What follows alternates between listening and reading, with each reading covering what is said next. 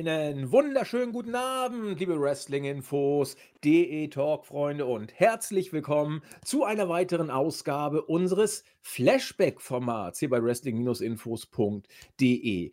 Mittlerweile gehört es zur guten Tradition, dass ich, naja, immerhin einmal, letztes Mal sogar zweimal im Jahr ein Flashback anmoderiere. Ich habe mir, wir haben ja im letzten Wochenrückblick über WrestleMania 9 gesprochen. Ich habe tatsächlich noch mal reingehört, also die Show natürlich nicht angeguckt, aber ich habe reingehört in den Podcast, den ich damals mit Nexus aufgenommen habe. Ähm, da hatten wir wirklich noch, es war 2016, das Flashback-Format halbwegs regelmäßig, ja sogar sehr regelmäßig im Angebot. Wir haben sogar in einem Anflug von Größenwahn damals versucht, die ersten paar Raw-Ausgaben noch zu reviewen. Das haben wir aber ganz schnell bleiben bleiben lassen, weil wir das zeitlich gar nicht hinbekommen haben. Ja, aber damals wurde Flashback groß geschrieben. Heute schreiben wir es eher klein. Heute schreiben wir den Wochenrückblick, also den Wochenflashback eher größer. Aber zu dieser besonderen Zeit, inwiefern sie besonders ist, wollen wir heute mal erörtern. Zu dieser Jedenfalls gilt sie als eine besondere Zeit, kurz vor Mania. Da graben wir dann doch nochmal dieses Format und damit auch alte WrestleManias aus und äh, besprechen sie. Heute haben wir uns für eine zumindest ja, interessante WrestleMania, will ich mal sagen, und auch durchaus ereignisreiche WrestleMania entschieden. Es ist die WrestleMania, die für mich damals die Rückkehr so ein bisschen bedeutet hat. Es war die erste Mania nach einer ewig, ewig, ewig langen Pause. Und äh, umso ja, begeisterter oder begeisterter ist vielleicht falsch, aber umso intensiver habe ich die Road to WrestleMania wahrgenommen. Denn, wie gesagt, der Royal Rumble war damals der erste Pay-per-view, den ich wieder geguckt habe, nachdem ich diese lange Pause hatte. Und ich hatte so viel Bock, auch durch die Seite hier, durch Wrestling-Infos, dass ich wirklich alles damals aufgesogen habe. Und ich glaube, ich kann vieles zumindest noch rekapitulieren. Wir machen das heute als ein kleines Experiment. Wir sind heute zu dritt. Drei Leute haben die Show geguckt äh, zwei Leute haben die Show geguckt und ich nicht. Und die beiden, die sie geguckt haben, stelle ich gleich vor. Wir haben uns da natürlich was dabei gedacht. Keine Zeit, ich muss viel arbeiten. Und die Tugend ist, machen wir doch einfach mal ein Experiment. Wir werden einfach jetzt mal gucken, was ich aus der Vergangenheit noch so erinnere und in die Suppe krümeln kann, ohne die Show gesehen zu haben, während unsere beiden Protagonisten, die die Show gesehen haben, entsprechend dann auch gleich aktuellere Bilder äh, vor Augen haben, die sie dann sogar dann auch mit ihrer Vergangenheit abgleichen können. Das heißt, wir haben hier einige Perspektiven, die wir durchspielen und durchleuchten wollen. Und das mache ich, wie gesagt, mit zwei Gästen, wobei Gäste ist vollkommen falsch, denn sie sind beide fester Bestandteil des Teams. Die erste Stimme äh, kennt ihr, denn ich moderiere sie eigentlich jede Woche an. Es ist aus Wien. Herzlich willkommen zum nicht ersten Flashback. Er hat schon ein paar hinter sich. Es ist aus Wien der Christian, unser Chris. Wunderschönen guten Tag. Ähm, vielen Dank für die schöne Anmoderation. Ähm, eine coole Mania, muss ich sagen, weil sie hat schon sehr viel Bedeutung ähm, mitgebracht und vor allem, wenn man sich das nochmal äh, in Erinnerung ruft, äh, ist es insofern sehr spannend, weil ich tatsächlich quasi jährlich einen anderen Gedanken zu dieser Mania habe. Ab und zu finde ich sie irre, ab und zu denke ich mir, wow, das war eigentlich ziemlich langweilig zwischen Match 1 und dem letzten Match. Und hin und wieder denke ich mir, Mann, die Matchcard ist heftig. Und dann denke ich mir, naja, eigentlich äh, muss ich mir das nicht nochmal anschauen. Also ich bin gespannt, auf welchen, äh, ob wir auf einen gemeinsamen Nenner kommen. Deswegen ähm, eine, eine coole Auswahl. Äh, ich glaube, Thorsten hat sie äh, gefällt. Äh, genau, hab, Thorsten. Ich wollte dich gerade anmoderieren, aber kann ich gar nicht. Du bist ja schon dran, bitte. Entschuldigung, Entschuldigung. kein Problem. Nee, ähm, ja, also ich habe so vorgeschlagen, sagen wir es mal so, und es ist wohlwollend abgenickt worden von unseren beiden Granden. Nicht? Ähm, ja, äh, WrestleMania 30, äh, äh, für mich auch äh, das, was jetzt aus den zurückliegenden zehn Jahren so am ehesten noch in Erinnerung bleibt. Ob natürlich der wegweisenden ähm, Ereignisse, die da passiert sind. Obwohl ich jetzt beim nochmal Zuschauen sagen musste, ich hatte sie natürlich äh, besser in Erinnerung, als sie jetzt beim Rewatch dann aussah, aber das mag dann die äh, verklärte Vergangenheit sein, die Erinnerung an die an gute alte Zeiten. Ja, da können wir uns alle, glaube ich, nicht von frei machen, im Nachhinein vieles äh, als die gute alte Zeit zu betrachten, die da vielleicht booking-technisch oder äh, match-technisch, da werden wir auch drauf eingehen, also matchtechnisch kann man sagen, definitiv nicht besser als heute, ja, denn das WWE-Produkt, Chris und ich haben es ja auch schon oft gesagt, ist, was das Wrestlerische angeht, also auf einem sehr, sehr guten Niveau. Und da war doch bei WrestleMania 30 einiges etwas im Argen. Ja, hm, ich äh, moderiere Thorsten dann mal nicht an, ihr habt ihn ja gehört und deswegen sind wir alle beide oder alle drei jetzt da und wollen uns diese WrestleMania erstmal ja, wir wollen sie uns mal zu Gemüte führen. Wir haben uns überlegt, wir machen es eigentlich wie immer, indem wir eine Review machen zur Card und die Card einfach durchgehen. Allerdings ähm, bietet es sich gerade bei dieser Mania an, finde ich, auch mal einen Blick auf die Road zu packen. Denn vieles, was man bei der Mania sieht, ist gerade bei dieser Mania schwer verständlich, wenn man bedenkt, äh, was aus dem guten ähm, Dave Batista im Moment oder in den letzten Jahren geworden ist, nämlich ein Schauspieler, der in Hollywood jetzt nicht nur die kleinsten Rollen bekommt, sondern, ähm, was ich, Guardians, ich habe Guardians the, of the Galaxy oder so, habe ich nur einen Teil Ja. gesehen. Wie viele Teile gibt es? Drei? Ich weiß es gar Nee, nicht. ak aktuell, ähm, lass mich lügen, hat er in vier Marvel-Filmen mitgespielt. Jetzt sind sie wohl gerade Teil 3 von Guardians am Drehen. Ähm, aber man sollte nicht vergessen, er ist ja zum Beispiel auch am, äh, in äh, Blade Runner 2049 aufgetreten. Genau, das Ja. wollte ich quasi gerade ansagen für die äh, äh, Filme der, äh, wie soll ich sagen, angehobeneren äh, Unterhaltung.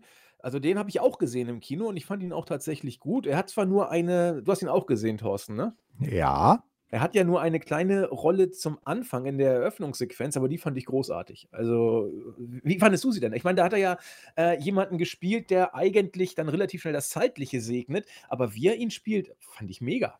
Ja, also, äh, ich finde ihn als Schauspieler gar nicht so schlecht, besonders so sein komödiantisches Fach, weil als Drax bei den, ähm, Marvel-Filmen ist er ja jetzt auch nicht der ernsteste Charakter, aber er bringt das eigentlich ganz gut ruhig äh, ganz gut rüber. Und natürlich nicht zu vergessen, äh, als James Bond-Henchman oder in dem Welt-Blockbuster-Erfolg Stuber als Taxifahrer oder so. Stimmt.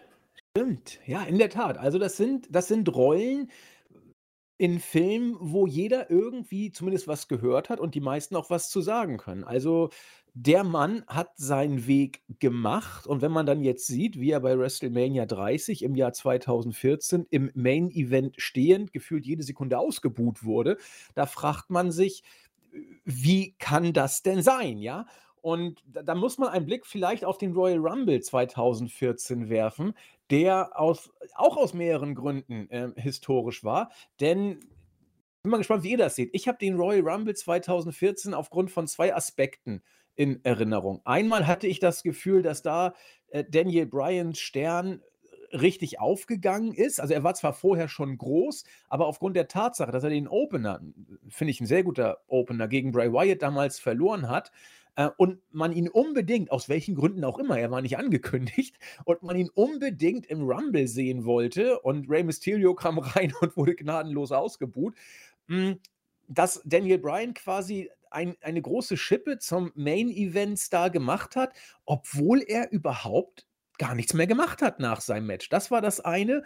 Und das andere, was einem anderen Charakter sehr wehtat, war nämlich der Royal Rumble Sieg von eben jenem Batista, der kurz vorher bei Raw debütierte, in den Rumble gebookt wurde, weil man ihn entsprechend äh, es war klar, er wird bei WWE wieder unterschreiben, er wird den Rumble gewinnen und er wird bei Mania im Main Event stehen. So sahen die vertraglichen Geschichten eben aus. Und, äh, das Publikum wollte ihn schlicht nicht haben. Das war faszinierend und diese Road to Mania war eigentlich eher die Entwicklung von Daniel Bryan, den man auf alle Fälle aus'm Main Event raushalten wollte, der zum Star wurde und Dave Batista, den man unbedingt im Main Event drin haben wollte, der dann zu Boutista, äh, mutierte und sich teilweise auch auf Pressekonferenzen selbst sehr schön da auf die Schippe genommen hatte. Grad in der Mania Press Conference hat er das, finde ich, sehr süß gemacht.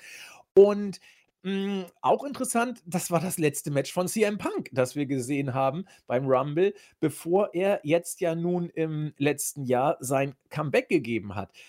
Also, ich finde, das ist 'ne hochinteressante Geschichte, wie es so gelaufen ist, wie quasi ich glaube, es ist auch das letzte Mal, dass die WWE-Fans derart rebelliert haben in Bezug, ja gut, bei Roman Reigns haben sie sich ja nachher auch arrangiert, aber dass man auf Krampf äh, Batista im Main Event haben wollte und die Fans es nicht mitgemacht haben und stattdessen Daniel Bryan haben wollten. Und es ist auch das letzte Mal, dass WWE drauf gehört hat, dass man quasi Daniel Bryan auch in den Main Event gebuckt hat. Kann man das so sagen, Chris, oder habe ich da wieder ein bisschen zu viel äh, Kaffeesatzphilosophie betrieben? Ähm, nee, würde ich nicht sagen. Es ist ähm, eine, eine, eine schöne Erinnerung, weil ich glaube, es sind viele Sachen, die ähm, tatsächlich man auch nicht glauben mag. Es hat äh, es 2014 war vielleicht sogar äh, ein bisschen so das Ende einer Ära bei WWE. Ähm, wenn man sich vorstellt, ähm, wo Daniel Bryan heute ist, beziehungsweise wo CM Punk heute ist. Also er wurde im Rumble ja durch den, von Kane, glaube ich, durch den Tisch, Kommentatorenpult geknallt und ähm, ist dann anscheinend wütend äh, davongestürmt und hat dann an seinem Hochzeitstag die Entlassungspapiere bekommen. Alles absurd und damals hat er gesagt, ich komme nie wieder. Und wir haben alle gelacht, bis dann, ja, wir es ernst gemeint haben und er dann doch zurückgekommen ist bei AEW. Also ähm, tatsächlich unfassbar. Und Daniel Bryan, ähm, auch schon von dir schön angesprochen, ähm, die Rebellion der WWE-Fans, ich glaube auch zu behaupten, ich weiß nicht, ob ihr mir da zustimmt, so ein Pop und so eine ähm, Liebe zu einem Superstar, glaube ich, ähm, hat es seitdem nicht mehr gegeben und wird es bei der WWE wohl auch nicht mehr geben. Das war äh, auch schwer zu beschreiben. Also ich persönlich äh, bin ja großer Daniel Bryan-Fan, ähm, auch schon oft in, äh, in der Weekly äh, angesprochen, angedeutet. Dennoch äh, überrascht, weil es gibt ja genug Superstars, die eine schöne Ausstrahlung haben, guten Stil wirken. Bei ihm kommt wahrscheinlich noch ein bisschen einfach dieses Good Guy-Feeling hervor.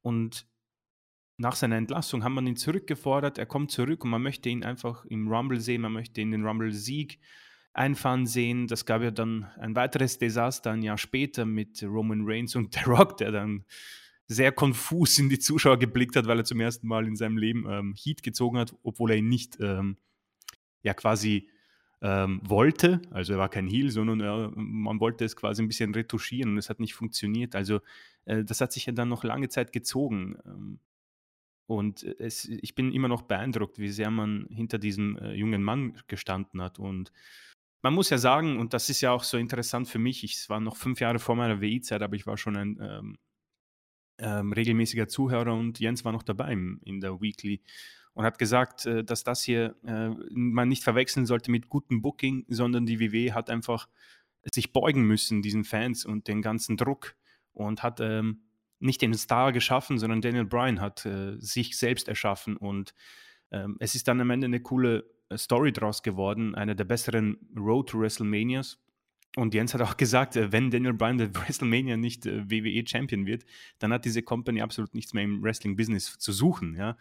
Ähm, oder so ähnlich, also jetzt kein äh, eindeutiges Zitat, kann man sich noch, natürlich nochmal anhören, aber das ist mir hängen geblieben, interessanterweise. Und deswegen äh, würde ich definitiv nicht sagen, dass man, dass du übertreibst damit. Es war eine unfassbar interessante Zeit, die man damals, ich habe sie nicht damals so empfunden. Ich war natürlich überrascht, dass ein Batista auf einmal diesen, diese Reaktionen zieht. Ich persönlich kann, ich, ich glaube, er ist ja mit gutem Gewissen gegangen damals, 2010, glaube ich und kam halt zurück und hatte Bock auf äh, einen kleinen Run. Äh, hat ja dann auch mit Evolution äh, die Rückkehr noch gefeiert, bis er dann gesagt hat, ja, Hollywood, ähm, ich habe meinen Durchbruch geschafft, WWE ist nicht mehr das, was ich persönlich in WWE gesehen habe und hat sich verabschiedet und noch mit Triple H ein letztes Match abgeliefert, aber ich glaube, da schweife ich jetzt zu viel hinaus. Ähm, ich kann definitiv äh, die Begeisterung teilen, das war unfassbar äh, spannend und ein ein kleiner Ausblick quasi acht Jahre später, äh, wie die Welt heute ist, die WWE-Welt beziehungsweise die Wrestling-Welt.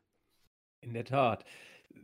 Wo wir ihn dabei haben im Flashback, er ist ja jemand, der gerade bei historischen Fakten immer noch äh, ein Ass aus dem Ärmel zieht. Frage ich ihn erstmal, wie, wie er besagte Road wahrgenommen hat, Thorsten. Und vielleicht gibt es ja noch die eine oder andere Zusatzinfo, die Chris und ich mal wieder nicht mitgekriegt haben.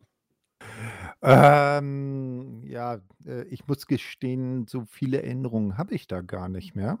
Äh, was mir natürlich noch in Erinnerung blieb, dass äh, Daniel Bryan während der Road äh, kurzzeitig zur White Family dazugehörig war. Das war ja so vom äußeren Bärtigen her auch völlig passend und er hat ja dann auch den Overall getragen und dann war ja eine Szene in irgendeinem Cage-Match, wo dann wieder die Fans den Ring geändert haben und er yes, yes, yes und ach, das, äh, das war schon schön. Ein Stück weit möchte ich äh, meinen, dass ein Großteil der WWE-Fans heute einfach resigniert hat. Na, weil WWE ja nach dieser Zeit dann einfach nur noch das bockt, was WWE will und eben quasi nicht mehr auf die Fans hört. Definitiv. Das, was du gerade angesprochen hast, das Segment mit der Wyatt Family, ich weiß nicht, ob es die letzte Raw vor dem Rumble war oder die vorletzte vor dem Rumble, aber das war auch tatsächlich etwas Bezeichnendes, zumindest für mich und wohl auch für Daniel Bryan ein Stück weit, denn das war im, wie du sagtest, im Steel Cage. Er hat sich dann von der Wyatt Family ja wieder separated und hat äh, Wyatt dann eben diverse Kicks verpasst und ist dann nachher auf den Steel Cage raufgekrabbelt und hat ganz oben dann die Yes-Chance angeschaut. Ich glaube, die ganze Halle hat mitgemacht. Das war beeindruckend. Und wenn man sich diese Szene anguckt, dann äh, sieht man, dass Brian teilweise etwas verwirrt wirkt und schaut. Und er hat auch in, in, zu dieser Zeit tatsächlich eine Gehirnerschütterung gehabt, was so berichtet wurde. Und damit sind wir bei dem Thema, das Daniel Bryan dann ja äh, lange Jahre verfolgt hat bei WWE. Das war eben eine von den diversen Gehirnerschütterungen. Also es passte irgendwie alles was, was Daniel Bryan bei WWE ausmacht, kannst du in diese paar Wochen packen. Kurz vor dem Rumble bis äh, kurz nach WrestleMania. Das ist die Zeit, die von Daniel Bryan in Erinnerung bleiben wird finde ich, die größte. Gut, danach war er ja auch lange verletzt. Über den Run als Champion mit der Fehde gegen Kane müssen wir nicht sprechen. Nur glühende Masken in der Umkleidekabine und Brie Bella erschreckt, erschrickt sich. Das wollen wir hier nicht aufgreifen. Das kam ja erst nach Mania. Wir wollen WrestleMania selbst aufgreifen. Haben jetzt so ein kleines bisschen mal in ähm, die Zeit vor dem Event geschaut, werden das auch bei Zeiten immer wieder mal machen. Aber es bietet sich an, denn der Opener der Main Card bestand ja in dem Match Daniel Bryan versus Triple H und die Stipulation war ja, Stichwort Daniel Bryan soll nicht in den Main Event, dass er in das Championship Match zwischen Randy Orton und Batista, Randy Orton hatte beim Rumble den Titel verteidigt, in der Chamber danach auch. Und äh, Batista hat den Rumble gewonnen und stand also im Main Event. Das heißt, beim Rumble war eigentlich alles klar in Richtung Mania oder nach dem Rumble. Und äh, dann musste man eben gucken, wie man es durchzieht. Der Druck der Fans, die letzte Rebellion sozusagen, wurde immer größer. Und hat man gesagt, okay, äh, schwimmen wir mit der Welle, nehmen das Ganze auf, aber, und das fand ich dann auch irgendwo bookingtechnisch konsequent, hm, nachdem man es sprach diese Road an, die ich auch rückwirkend rückblickend noch ganz ordentlich fand. Es gab da auch Trash-Segmente, ja, dass man Daniel Bryans Bart abrasieren sollte, weil er äh, Mainstream-Potenzial äh, kriegen sollte. Er sei ja nur ein B-Plus-Player und so. Das ist alles in dieser Zeit ja geboren worden. Also B-Plus-Player, das ist mittlerweile ein geflügeltes Wort, ja. Also das, das, sagt man immer dann, wenn jemand eben nicht gut genug ist. Das, das ist, ist auf Daniel Bryan bezogen, ist mittlerweile äh, eingebürgert sozusagen im allgemeinen Sprachgebrauch bei Wrestling-Fans. Und da sagte man, okay, Daniel Bryan, du musst dir den Main Event verdienen, die Fans wollen dich und du musst äh, über keinen geringeren Over gehen als über Triple H. Mm, ich weiß noch genau, äh, Thorsten kann da mehr erzählen. Ich werde die Entrance von Hunter nicht vergessen, weil Hunters Entrances sind sowieso meistens klasse bei Mania. Die war, fand ich richtig, richtig stark. Und äh, es gab hübsche Frauen, Thorsten. Du konntest die, glaube ich, alle identifizieren. Äh, das ist korrekt. Allerdings möchte ich noch vorher äh, vorgreifen, weil die Show wurde ja nicht durch das Match eröffnet, sondern von den drei größten WWE-Ikonen. Und eine war sicher nicht so wirklich schlüssig, wo wir da äh, an dem Abend Oh, waren, ne? du hast ja recht. Du, das, das war übrigens auch ein Grund, warum ich diese Mania äh, als besser in Erinnerung habe, als sie war. Denn ich weiß, das würde mich jetzt mal interessieren. Thorsten spielt ja zart auf mein Versagen in Bezug auf die Eröffnung dieser Show gerade an, als drei, ja, man muss es wohl sagen, die größten überhaupt, kann man glaube ich sagen, von Jo. WWE. Steve Austin, der jetzt ja in welcher Form auch immer wieder zurückkommt, wird auch ein schöner Bezug von damals zu heute.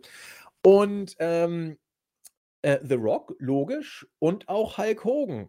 Ich weiß bis heute nicht, Thorsten, wo waren wir denn jetzt? Waren wir im Silverdome oder im Superdome oder ich habe es bis heute nicht verstanden. Hm, ich glaube, Hulk ist sich auch noch nicht so sicher. Naja, ähm, also er er sagte erst: „Ja, willkommen hier im Silverdome.“ Das war ja halt die Halle von WrestleMania 3, wo er damals Andre geslammt hat. Und dann ist ihm da hast du dann irgendwie bei seiner Speech ist ihm dann irgendwie so 'n paar Momente später ist bei ihm der Groschen gefallen und dann hast richtig gesehen, wie er erst 'n Moment so dachte: „Oh nein.“ Und sich dann noch selbst ver äh, hat. Und dann kam ja nacheinander zuerst, äh, Austin und dann The Rock und die beiden haben ihm das natürlich noch mal so richtig schön aufs Butterbrot geschmiert, ne? Ihm Ja. noch mal so richtig schön gezeigt. Und was ich auch interessant war, dass, ähm, diese Mania nicht mit, äh, „America the Beautiful“ begonnen wurde. Weil das ist doch eigentlich sonst immer Tradition, oder nicht?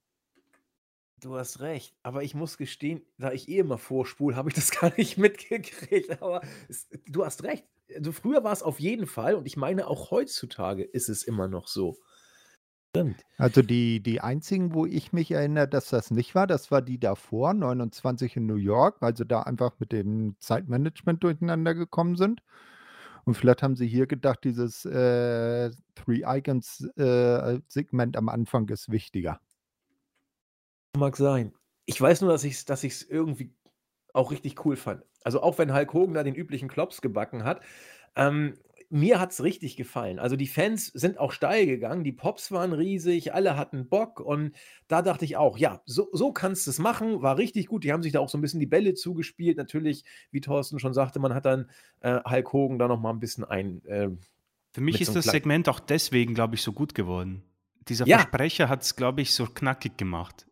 Äh, Weg i vom Skript, ne? ja, ich fand das weil dass die beiden noch drauf eingegangen sind, macht das Ganze, ähm, äh, menschlicher und irgendwie, glaube ich, sind die Fans dadurch noch mal, äh, mehr drauf eingegangen. Ich ich weiß nicht, wie's ohne gewesen wäre, weil sonst war's ja eigentlich dieser typische Abklatsch, die Catchphrases und, äh, viel Spaß bei Mania. Aber dadurch gab's diesen Comedy, äh, Zusatz und, äh, ich finde, das war sehr wichtig, weil ich fand das eigentlich auch sehr gut, obwohl ich überhaupt kein Fan bin von diesen Legendenauftritten, weil man ganz genau weiß, was passieren wird. Aber das hat's irgendwie, äh, ganz nett gemacht. Ja, Ich.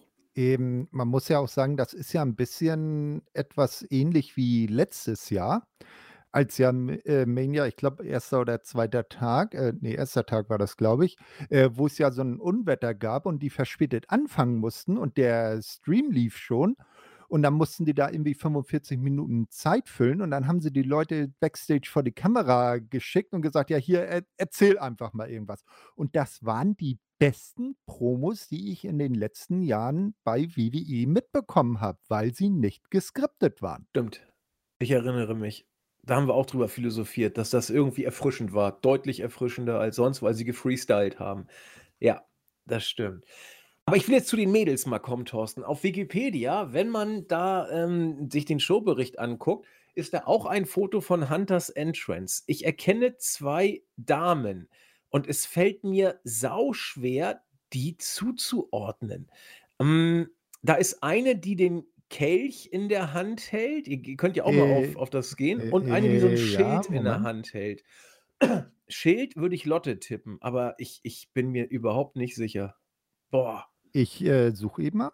Ja, genau. Also, Wikipedia.com und dann die englische und dann, äh, findest du das relativ weit oben. Also, ich glaube, dass, ähm, wenn man Triple H von vorne sieht, äh, Charlotte quasi rechts von ihm steht und Ja. ich erkenne Sasha Banks noch hinter, aber ich weiß nicht, wer die davor ist, keine Ahnung. Wo ist Sascha Banks?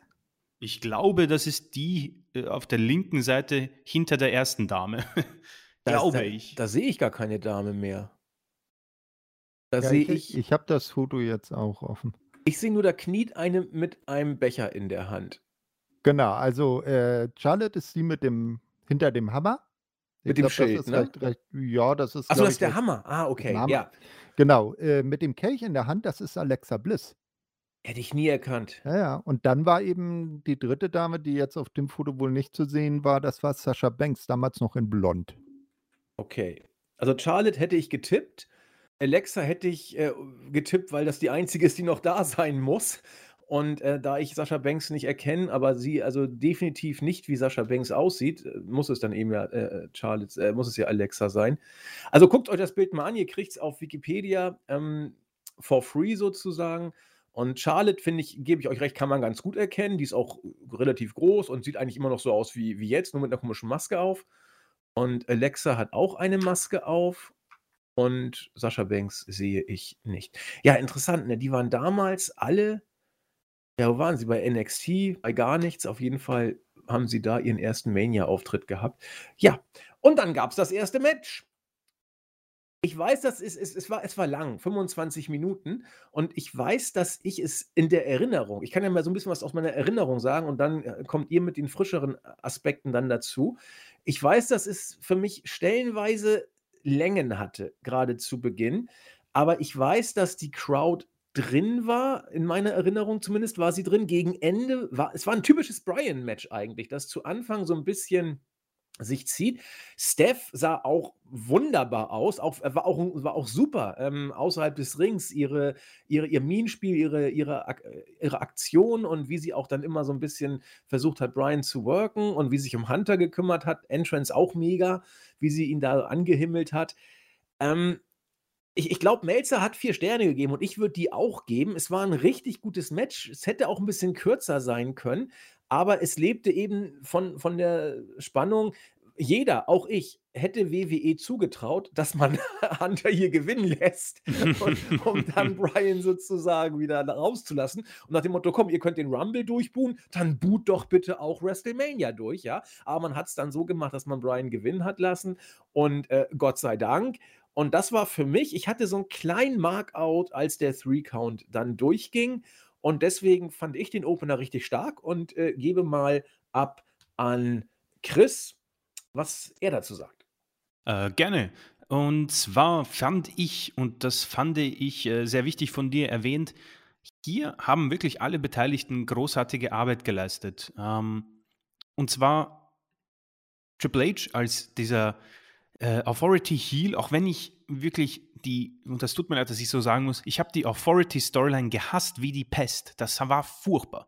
Aber ich finde, man hat äh, tatsächlich hier ähm, großartige Arbeit geleistet mit dieser Heel-Face-Aufteilung. Und Triple H am Anfang ähm, fand ich auch sehr, sehr gut. Er unterschätzt Daniel Bryan, denkt sich, ja, äh, was ist das bitte für ein äh, B-Plus-Player quasi? Ich bin der Main Event, ich bin Mr. WWE, ich bin Triple H, ja, und Stephanie auch so ach Daniel, jetzt äh, bist du hier und hast das Match und das ist gleich vorbei. Und äh, man hat es genau richtig angefangen. Gleich mal so ein Ausrufezeichen von Daniel Bryan und dann ging es los. Auf jeden Fall, und das ist ähm, mal wieder eine Sache zwischen mir und dir, äh, muss ich dir zustimmen, die, es gab Längen, wo ich mir gedacht habe, uff, äh, das habe ich in, besser in Erinnerung. Ähm, ich persönlich habe das Match irgendwie als 15-Minuten-Match in Erinnerung ungefähr. Äh, nichtsdestotrotz äh, bin ich ganz, ganz knapp. Also das ist wirklich so, äh, Tagesverfassung bei mir, ob ich diesen Match oder den Main Event das Match des Abends gebe. Im Moment ist es noch immer der Main Event, aber ganz, ganz knapp. Was mir auch gefallen hat, ähm, das Promo-Video zu diesem Match. Ähm, ist eines der besten Promo-Videos äh, aller Zeiten bei WWE, muss ich sagen. Also ähm, es gibt noch äh, Rock gegen Austin, glaube ich, mit Limp Bizkit, das fand ich irre cool. Aber das hier, äh, ich glaube Imagine Dragons waren das, hat wunderbar gepasst mit Monster. Äh, das kann WWE gut, aber um ehrlich zu sein, ich kann mir nicht vorstellen, äh, beziehungsweise es ist nicht so in Erinnerung geblieben wie dieses Promo-Video ähm, bei dieser WrestleMania, beziehungsweise zu diesem Match. WWE kann es, aber hier haben sie nochmal einen, einen Schippen draufgelegt. Unfassbar gut. Da ist man sofort drin, hatte schon wieder Gänsehaut, vor allem die Entrance. Ähm, ich muss ehrlich zugeben, ich vermisse das. Also da werde ich dann so nostalgisch und denke mir, wie die Fans da mitgehen. Ein Meer an Händen, die hochreißen Manometer. Das, das ist wirklich so, wo ich mir denke, wie, wie sehr wünsche ich mir eigentlich, dass äh, jemand so over ist und äh, man so ein Mehr an Fans sieht, die hinter diesen Superstar stehen. Und das ist, das macht ja WrestleMania eigentlich aus. Und das ist etwas, äh, wo man wirklich dann ein bisschen äh, schwelgt. Aber nichtsdestotrotz 26 Minuten, ein großartiges Match. Ich gehe hier, glaube ich, mit mit Melzer. Ich weiß nicht, was du gesagt hast. Vier Sterne, glaube ich, hast du gesagt. Vier hat er gegeben, glaube ich. Ja. Äh, gehe ich mit. Ähm, auch ganz cool. Äh, Long-Term Booking. Die Handverletzung hat man äh, sogar bei Raw angefangen mit dieser, mit dieser Attacke. Ging weiter bei diesem Match und dann natürlich auch später am Abend. Dazu kommen wir noch. Ähm, auch typische Heal-Aktion, fand ich sehr gut, dass man ihn nochmal äh, attackieren lässt. Hat dieses Mal sehr gut gepasst. Stephanie McMahon äh, muss ich auch nochmal unterstreichen. Es gehört gewürdigt. Eine ihrer besten Leistungen als Valet. Das war unfassbar wichtig, auch dass sie da dabei war, weil ähm, sie hat es wirklich sehr gut gemacht. Ähm, Entrance von Triple H, ihre cool, äh, das kann er. Und am Ende hat man hier einen der besten Eröffnungsmatches, finde ich, der WrestleMania-Jahre, um ehrlich zu sein. Ich ähm, fand das alles sehr stimmig und Daniel Bryans Weg äh, zum, zum Titel hat schon mal ganz gut angefangen. Ja, ich würde auch noch ein bisschen was gleich noch ergänzen, wo Chris gerade die die Handverletzung ins Gespräch gebracht hat. Würde aber natürlich erstmal Thorsten, ähm, die Meinung zum Opener kundtun lassen. Äh, ja, danke. Ähm, also, auch ich hatte das irgendwie kürzer in Erinnerung und muss sagen, äh, im Gegensatz zum Entrance aus dem, äh, Folgejahr äh, war das natürlich für Triple H wieder richtig geil, weil im Folgejahr hatte er ja sein Terminator-Entrance im äh, prallen Sonnenschein. Da kam das ja extrem äh, gut rüber. Ähm, ja, also äh, das kann er auf jeden Fall. Ich erinnere mich auch, ich glaube, zwei oder drei Jahre später ist er dann mal auf so einem Trike, äh, Steph hinten auf dem Sozius reingefahren gekommen. Also das ist bei ihm immer richtig besonders. Äh, finde ich auch schon, ja. Und, äh, hier hat man das dann konsequent mit Daniel Bryan dann weiter erzählt. Er hatte ja auch den halt den Verband an, äh, nicht? Und, äh, weil seine Schulter war ja angeblich verletzt, storyline-wise. Und, äh, das hat man doch auch ganz gut durchgezogen. Genau. Was was ich dazu tatsächlich, äh, etwas zu kritisieren habe, ähm, aber das ist das ist reiner persönlicher Geschmack. Mir war das einfach too much. Das war mir also, es war für mich an der Grenze zum Overbooking. Für mich persönlich war sie sogar überschritten. Hunter ist einer der ganz großen WWE-Stars zu der Zeit geworden. Ja, nicht von ungefähr hat er ja auch 2017, äh, 16 noch mal den Rumble kurz nebenbei gewonnen, weil er gerade Bock hatte. War's war's 16 oder 17? Ich meine 16 hat er ihn gewonnen, oder? 15 hat Reigns ihn gewonnen. Ich glaube 16. Ja, 16. Das war Ja. auch um die WWE Championship, oder? Ja, Ja, genau, da war Hunter mal kurz einfach mal WWE-Champion. das, das kann man ja mal machen. So, auf jeden Fall war Hunter damals, er war äh, nur noch so ein Selected Date Worker, aber eben so Undertaker-Niveau so ungefähr. Und es hätte absolut gereicht, wenn Daniel Bryan gegen Triple H gewinnt. Natürlich, Triple H ist Heel. Natürlich, er muss da jetzt noch was Fieses machen. Und Stephanie muss natürlich mithelfen. Sie war ja auch in die Storyline vorher eingebunden. Alles gut. Aber dass du dann da. äh, äh, Korrigiert mich, haben sie da mit dem Hammer raufgehauen oder wo? Äh, ne, Das war im Main Event. äh, ne, da also in dem Match war das so, dass, ähm, Steph dann den Arm von Daniel Bryan um den äh, um den Ringpfosten gehalten hat und Triple H dann mit dem Stuhl gegengehauen Mit hat. dem Stuhl. Ja, Und ja. Äh, genau. äh, eine Sache noch, ähm, ist äh, war das damals von vornherein so angesetzt? Weil die, ähm, Kommentatoren während des Matches davon sprachen, der Sieger kommt in den Main Event. Also, theoretisch wäre der Main Event so oder so 'n Triple Threat geworden und, äh, im schlimmsten Fall dann mit Triple H dabei. Das habe ich so nicht verstanden. Ja, Ich habe ja. das damals so verstanden, dass Hunter so 'ne Art Torwächter ist. Äh, und so steht bei Wikipedia auch. Since ja gut, das kann man nicht so richtig erkennen. Since Ja, Bryan die won, he was added. Das das Mhm. hätte auch Hunter passieren können. Ich Ja, glaube, ja, es war auf jeden Fall ein Triple Threat Match dann. Ich glaube, dass der Sieger ins Ja, Main ja, Event eben. Match Das haben die Kommentatoren während des Matches auch explizit so angesprochen. Ah, okay, das hatte ich so hatte ich so aber nicht in Erinnerung tatsächlich. Aber wieder was gelernt, ne? Ich dachte wirklich, äh, dass Hunter ja gut, aber er hat ja 2 Jahre später dann das wahrgemacht und, äh, sich dann mal kurz selbst zum Champion gemacht. Aber wie gesagt, mir war es einfach zu viel. Also, es hätte es es ist dann einfach wieder dieses WWE-Ding. Dann schlachtest du's aus und, äh, lass Bryan abgekämpft in Main Event kommen. Lass Hunter versuchen, irgend 'ne fiese Aktion zu bringen und Bryan kann das Match dann trotzdem gewinnen. Reicht. Aber ich war schon kurz davor auf den Main Event. Ich war etwas genervt, als Bryan dann mit dieser, äh, äh, äh, Tape-Geschichte da seiner Schulterschlinge da reingekommen ist. das, das hat mir nicht so gefallen, auch wenn er das Allerbeste draus. Es war ein großartiges Match, wie Chris ja schon sagte. Aber irgendwie, ich weiß nicht, ist Geschmacksfrage. Hm, wie, wie habt ihr es denn gesehen? Äh, war es für euch der richtige Stimmungsheizer? Also nochmal noch mal das Zipfelchen auf dem i, dass das Ganze nochmal richtig heiß gemacht hat? Denn so haben es viele tatsächlich auch gesehen, Thorsten. Ähm, das mit der Schulter?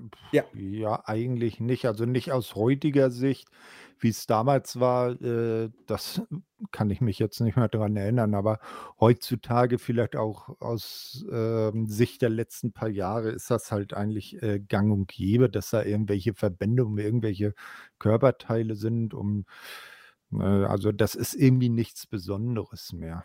Also mich hat es jetzt nicht so gehuckt. Nee, mich auch nicht. Chris? Äh, ich fand es ganz nett eigentlich. Also mich hat es nicht gestört. Ich fand, das war eine, eine nette, äh, ein netter Zusatz, um ehrlich zu sein. Also ich, ich fand es nicht so schlecht. Okay. Ja, so geteilte Meinung bei uns. Thorsten fand es nicht so gut, Thor, äh, äh Chris fand es gut, ich fand es total scheiße. Also man muss auch mal, muss auch mal ähm, verschiedene Auffassungen dazu haben. Achtung, wie machen das die YouTuber? Schreibt uns eure Meinung in die Kommentare. Wir sind sehr gespannt drauf. Ja, also das gilt aber sowieso immer. Schreibt immer was. Ihr wisst ja, Chris und ich gehen auf alles ein und ähm, das, äh, würde mich auch mal interessieren, wie ihr das würde mich mal echt mal interessieren, weil ich äh, ihr seht ja, Chris und ich sind etwas geteilt und Thorsten hat noch die dritte Auffassung dazu. Ja, also sehr starker Opener und, äh, dann ging es weiter mit einer Gruppierung, die damals noch eine Gruppierung als solche war. Es hat dann danach boah, lass mich lügen, ich glaube, zwei Monate gehalten. Ich meine, im Juni haben sich The Shield dann tatsächlich getrennt, aber bei WrestleMania waren sie noch zusammen. Und es gab ein Triple Threat, äh, Triple Threat, ein, ein, ein Six-Man-Tag. Team-Match, das, äh, es, es, tut mir leid, äh, mehr random konntest du es nicht bucken und trotzdem fand ich es irgendwie richtig, als ich es gesehen habe. Äh, The Shield waren damals das größte oder mit das heißeste mit Daniel Bryan, was es äh, bei WWE gab. Sie hatten eine sehr, sehr schöne Matchserie gegen die Wyatt Family hinter sich. Da gab es richtig gute Matches bei den Pay-per-Views davor und auch bei Raw und so davor. Und äh, auf der anderen Seite hattest du die New Age Outlaws, die zum Royal Rumble zurückgekommen sind. Ich hatte das Gefühl, dass ich sie überhaupt nicht gebraucht hatte, aber sie zogen doch einiges an Reaktion. Und der unvermeidliche Kane, den du immer noch mal irgendwo hinstecken musstest, war auch da. Ich weiß nicht, was die irgendwie miteinander zu tun hatten, außer dass die mit der Authority irgendwie unterwegs waren.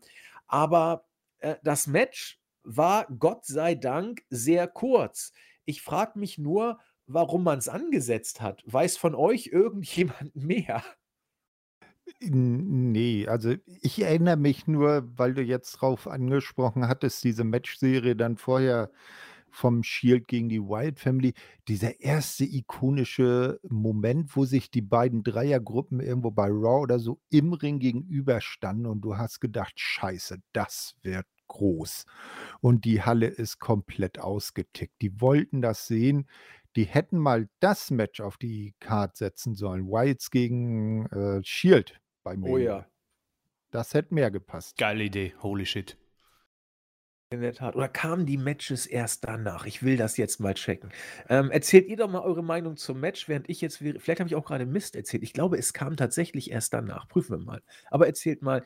Äh, ja, äh, ich nehme mal einfach Chris dran. Ähm, Shield, ja. Eine meiner Lieblingsgruppierungen, muss ich sagen. Ähm, Dean Ambrose, Roman Reigns, Seth Rollins, alle wurden WWE-Champions. Ähm, gab offenbar keinen Platz für sie oder äh, nicht zu viel Platz. Dennoch war ich sehr froh, als es nach drei Minuten zu Ende war. Ähm, ich denke mal, ich habe mich verlässt auch die Erinnerung. Ich meine, Shield war ja auch in einer Fehde mit CM Punk äh, verwickelt.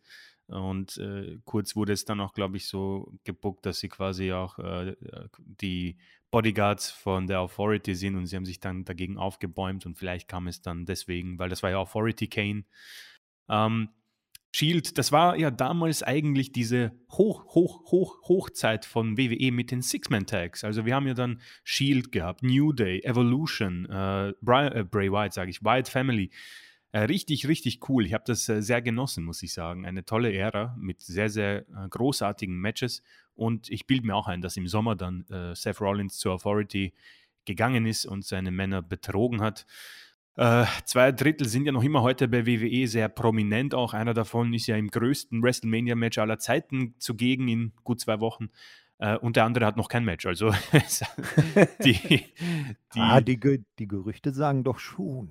Ja, wer weiß. safe zu sein. Ja, wer also. weiß. Hört beim Wochenrückblick rein, wer es sein könnte. ähm, äh, dennoch, äh, ich denke mal, Andi, da gebe ich dir recht, irgendwo hat es vielleicht sogar reingepasst, weil es war schnell, man hat Shield gewinnen lassen und man hat gezeigt, das ist eine dominante äh, Truppe, die einfach hier reinkommen, auch cool mit den Masken, ein bisschen Foreshadowing ähm, und dann einfach diese Leute äh, zerschlagen, auch ganz gute Arbeit von den Kommentatoren. Ich weiß nicht, wer das gesagt hat, hat nochmal aufgezählt, naja Leute, hier handelt es sich tatsächlich um eines der besten Tag-Teams aller Zeiten und um Kane, Ex-WWE-Champion und bla bla bla. Und die wurden jetzt einfach demoliert von The Shield. Auch sehr wichtig, damit man dann nochmal das unterstreicht. Und hier hat man, finde ich, alles richtig gemacht. Shield geht over. Wir kommen ein bisschen runter vom großartigen, Main vom großartigen Opener und es dauert nicht zu lang. Alles über drei Minuten hat mich mega gestört. Aber das hier, finde ich, hat noch sehr gut zur Show äh, dazu gepasst, äh, bis es dann äh, etwas mühsamer wurde, aber ich, ich bin ein bisschen zu, zu schnell unterwegs. Nee, bist du, bist du nicht. Fand, fand ich aber auch. Also es, es, es passte in den Fluss der Show recht gut rein. Ne? Es wirkte random, man hat Shield aber trotzdem stark gemacht für, ich habe mal gerade geguckt, Wyatt Family war vorher die Fehde ah, okay. und danach gab es Evolution und dann gab es ja dann, nachdem zweimal Evolution verprügelt wurden von The Shield bei den kommenden Pay-Per-Views, sagte ja Hunter, äh, es gibt nicht nur B-Plus Player, sondern there's always a Plan B und dann hat Rollins dann ja ähm, The Shield dann hinterrücks angegriffen. Komisch, so, solche Sachen weiß ich irgendwie noch, ganz merkwürdig. Mm, ja, äh, Thorsten. Äh, ja, ja, ihr habt eigentlich äh, schon zum Match fast alles gesagt. Eins möchte ich noch anmerken, äh, was einem die Fans heute vielleicht gar nicht mehr so präsent haben. Es gab tatsächlich Zeiten, da wurde ein Face Roman Reigns von den Fans bejubelt. Ja, bei ja? Shield-Zeiten, ne? Ja, eben. ne? Also da, das gab es tatsächlich. Das ist keine Urban Legend. Das stimmt. Ja, aber bei The Shield, also The Shield so zwischen nach dem Rumble. Ja, übrigens, er wurde auch im Rumble bejubelt. Das fällt mir da gerade ein. Im, im 2014er Rumble, weil äh, nicht, weil man, weil man Reigns so toll fand. Wobei doch damals, ich, äh, ich gucke mir den Rumble auch nochmal an. Damals habe ich bei Reigns Star Appeal äh, wahrgenommen und die Fans fanden ihn auch cool. Er wurde auch stark gebuckt. Und ich glaube, was bei ihm im Rumble noch so das ähm, Zünglein an der Waage war, war das, was ihm ein Jahr später zum Verhängnis wurde, nämlich die Fans wollten nicht, dass Batista gewinnt 2014. Und deswegen haben sie alle bejubelt, die irgendwie gegen Reigns, äh, äh gegen Reigns, gegen Batista vorgegangen sind. Und Reigns war verdammt lange im 14er Rumble drin.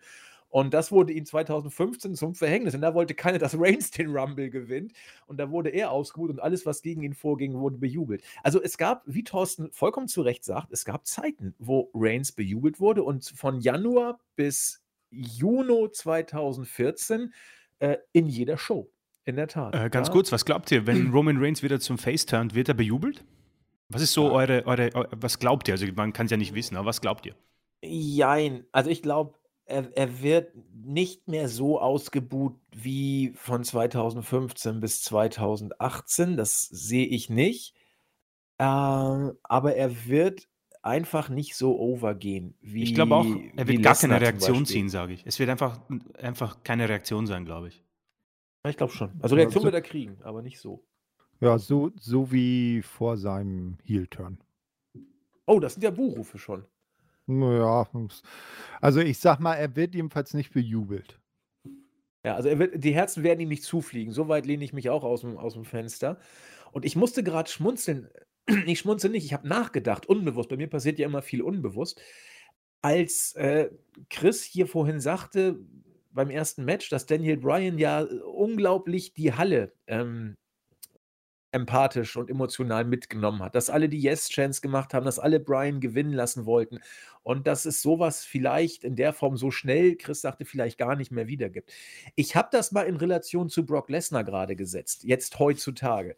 Brock Lesnar ist ein absoluter Superstar. Wenn Brock Lesnar die Halle betritt, egal ob in der Weekly oder im Pay-per-View, dreht die Halle durch. Das ist, das ist unglaublich. Und trotzdem sehe ich es genau wie Chris.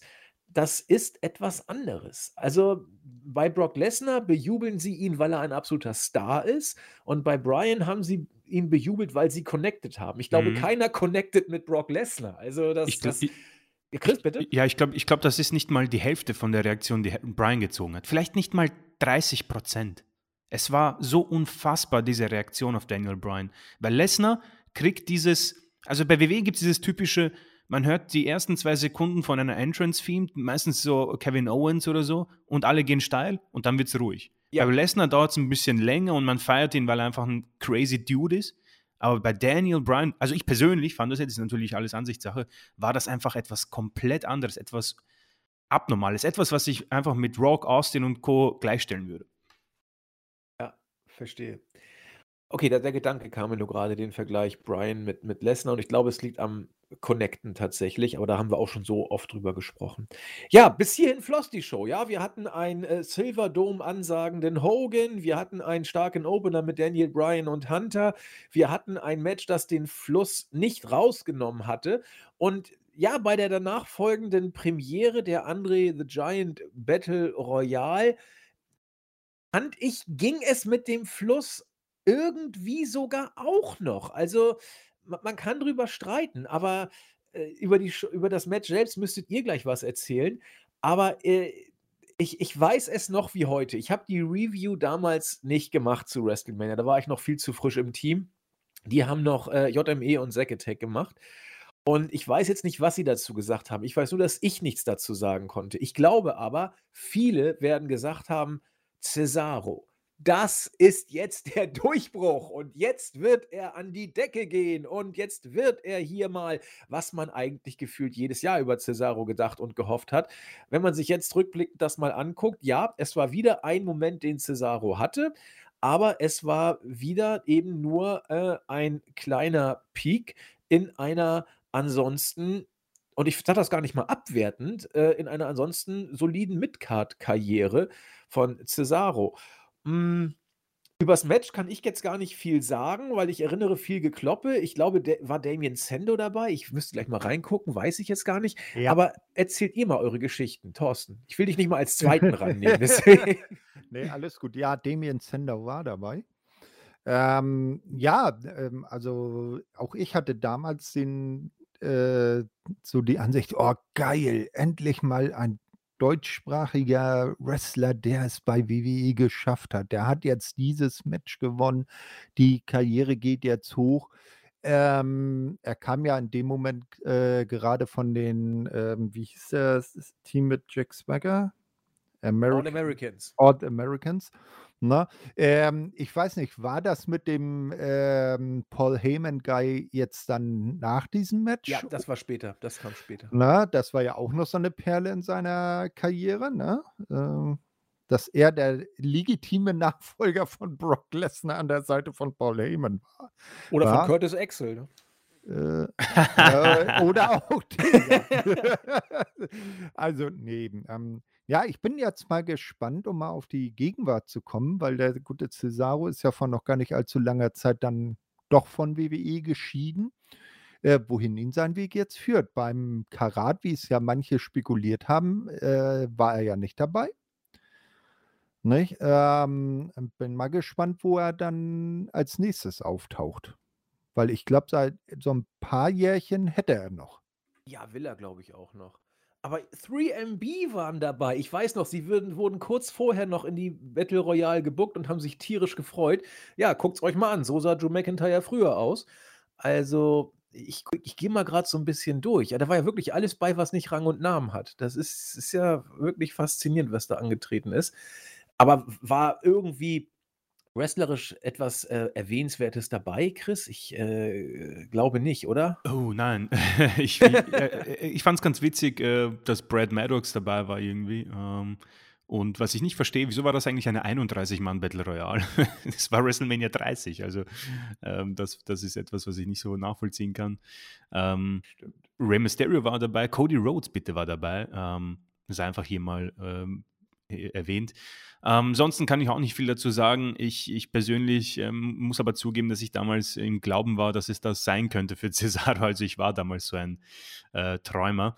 Und äh, was heute passiert mit Cesaro, puh, ich, wir haben, glaube ich, in Wochenrückblick darüber gesprochen, dass es vielleicht ganz nett wäre, wenn er einfach mal eine Rundreise macht, ein bisschen, bevor er vielleicht dann den Weg zur AEW geht.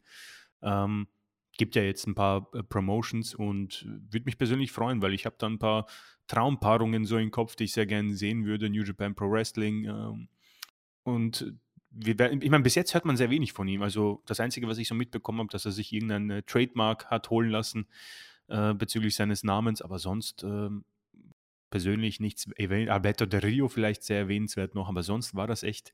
Aber um ehrlich zu sein, ich weiß nicht, wie man das äh, bevoten kann oder be bewerten kann, aber vielleicht sogar die beste Andre the Giant Memorial Battle Royal, seitdem es sie gibt, um ehrlich zu sein, weil sie kurz war und irgendwo einen coolen Sieger. Meinst du nicht die, wo Happy Corbin gewonnen hat? Oder damals noch King Corbin oder Baron Corbin? Ah, damals war, glaube ich, King Corbin. Also wenn, King Corbin. Ah. unter Happy Corbin, das hätte ich, ich gewusst. Ich dachte, ich dachte, das wäre die beste. Nee, ähm, ja, äh, ja, New Japan, das wäre natürlich reizvoll, finde ich. Ähm, ich habe jetzt neulich mal bei äh, YouTube ein Promo-Video gesehen von einem anderen Herrn, der noch gar nicht so lang her von WWE weggegangen ist. Der gute jetzt wieder äh, Killer Cross. Und der hat der äh, heuert jetzt bei New Japan America an und da hat er eine Herausforderung an Minoru Suzuki ausgesprochen und das finde ich ist auch ein geiles Match äh, ich, und ich finde, also besonders bei äh, in Japan, da könnte Cesaro echt noch äh, einen goldenen Lebensabend oder Wrestling-Lebensabend ähm, erleben. Sehe ich auch so. Also äh, Karrion Cross oder Killer Cross, wie er jetzt ja wieder heißt, das sind so Leute, die kann ich mir bei New Japan tatsächlich gut vorstellen. Cesaro sowieso von, von seiner Statur und seinen Working Skills. Und äh, solche Big Guys, wenn sie ein bisschen was drauf haben und gut gebuckt werden, funktionieren in Japan. Das, das, das hat sehr häufig ganz gut geklappt. Und deswegen, ähm, ja, das klingt in der Tat sehr cool mit Karrion Cross. Und Chris und ich haben es auch schon gesagt im Wochenrückblick, wir würden uns sehr freuen, wenn wir äh, Cesaro in New Japan oder bei New Japan sehen. Äh, was wir auch irgendwie immer nicer finden, ist Ring of Honor. Da, da kommt er her, da hat er, oder hat er sehr viel Zeit verbracht. Da könnte er ein gewisses Zugpferd bei dem Restart von Ring of Honor sein, wie auch immer es jetzt genau aussehen mag. Also da hat das, so viel habe ich aber jetzt gelesen, dass ähm, der gute äh, Tony Khan wohl auch bei Ring of Honor Chefbooker sein will. So, so habe ich es, glaube ich, wahrgenommen. Richtig. Und dann wird da ein Cesaro, glaube ich, äh, 'n Faktor sein können, denn, äh, Tony Khan hat ja dann doch ein gewisses Händchen dafür solche kleinen, äh, Geschichtchen immer in so einer Art und Weise. Lassen wir uns überraschen. Ja, aber hier war eben Cesaro, äh, Gewinner der Battle Royale, reiht sich ein in so illustre Größen wie schon genannt von Thorsten, äh, Baron Corbin, Big Show, äh Braun Strowman hat sie auch mal gewonnen, ja? Mojo äh, Rawley. Jay Uso, Mojo Rawley, Matt Hardy, ja, also das ist eigentlich auch, also Matt Hardy hat die Andre the Giant gewonnen? Äh, steht hier zumindest bei Wikipedia. Das ist die, ja absurd. Die zwei, das Who des Who des Wrestlings. In der Tat. Und Braun Strowman sehe ich gerade, habe ich sogar live gesehen und kann mich überhaupt nicht dran erinnern. Also, das ist ja auch, auch bezeichnend, aber na gut, es ist, wie es ist. Also, das ist äh, so, wie man in, in Hollywood über äh, die ähm, B-Movie äh, Schauspieler gesagt hat, in B-Movies mitzuspielen ist wie in der Mafia zu sein. Du kommst nur tot raus, also du schaffst es nicht aus den B-Movies rauszukommen. Und die andere The Giant Memorial Battle Royale zu gewinnen ist genau das gleiche. Also wenn du sie gewinnst, ist der Kiss of Death, habe ich das Gefühl. Da wird ja keiner irgendwie was draus äh, machen. Oder du bist eben in der Midcard zementiert. Keiner von denen, die die, ja gut, Strowman mit Abstrichen, der hat dann nachher noch ein bisschen was reißen können. Der war Champion, okay, gut reicht. Aber nun denn, haben wir auch das gebührend abgehandelt und kommen zu einem Match, über das sich damals viele aufgeregt haben. Und ich weiß, dass es mich gar nicht so gestört hat, muss ich äh, im Nachhinein sagen. Für viele war es aber der Neckbreaker für Bray Wyatt und ich kann es verstehen. John Cena gegen Bray Wyatt. Bray Wyatt war bis zu diesem Zeitpunkt so ziemlich mit das heißeste, was WWE da, man kann sagen, kreiert hat. Man muss sagen, kreiert hat. Ja, Bray Wyatt äh, hat im Main Roster, ich weiß nicht, hat er debütiert, der große, ich bin mir nicht sicher, Thorsten mag mich korrigieren, ich habe irgendwie auf Halde, dass er gegen Kane beim SummerSlam 2013 ein Inferno-Match hatte, aber ich weiß nicht, ob sein erstes Pay-Per-View-Match war. Auf jeden Fall hat er seitdem eigentlich ein richtig cooles Booking gehabt, auch mit der Wyatt Family. Er war nicht der klassische Heel, er war ein bisschen, bisschen strange, er war, er, er, wurde auch entsprechend cool gebuckt und auch ohne diesen Hokuspokus-Kram, wie so ein kleiner Sektenguru aus den Sümpfen. Und das ist ein Gimmick, das fährt. Die Niederlage gegen John Cena hat, ja, man kann sagen, vielleicht das Ding schon versenkt, zumindest scharf angeschossen. Und äh, vorbei war es dann nachher, als der Undertaker kam und viel Hokuspokus-Zaubereien und ein Blitz, der den Schaukelstuhl zerstört hat. Ich werde es nie vergessen. Oh mein Gott. Ähm, das Match fand ich übrigens nicht schlecht, John Cena gegen Bray Wyatt. Ich glaube, Melzer hat dreieinhalb Sterne gegeben, wenn ich mich recht erinnere.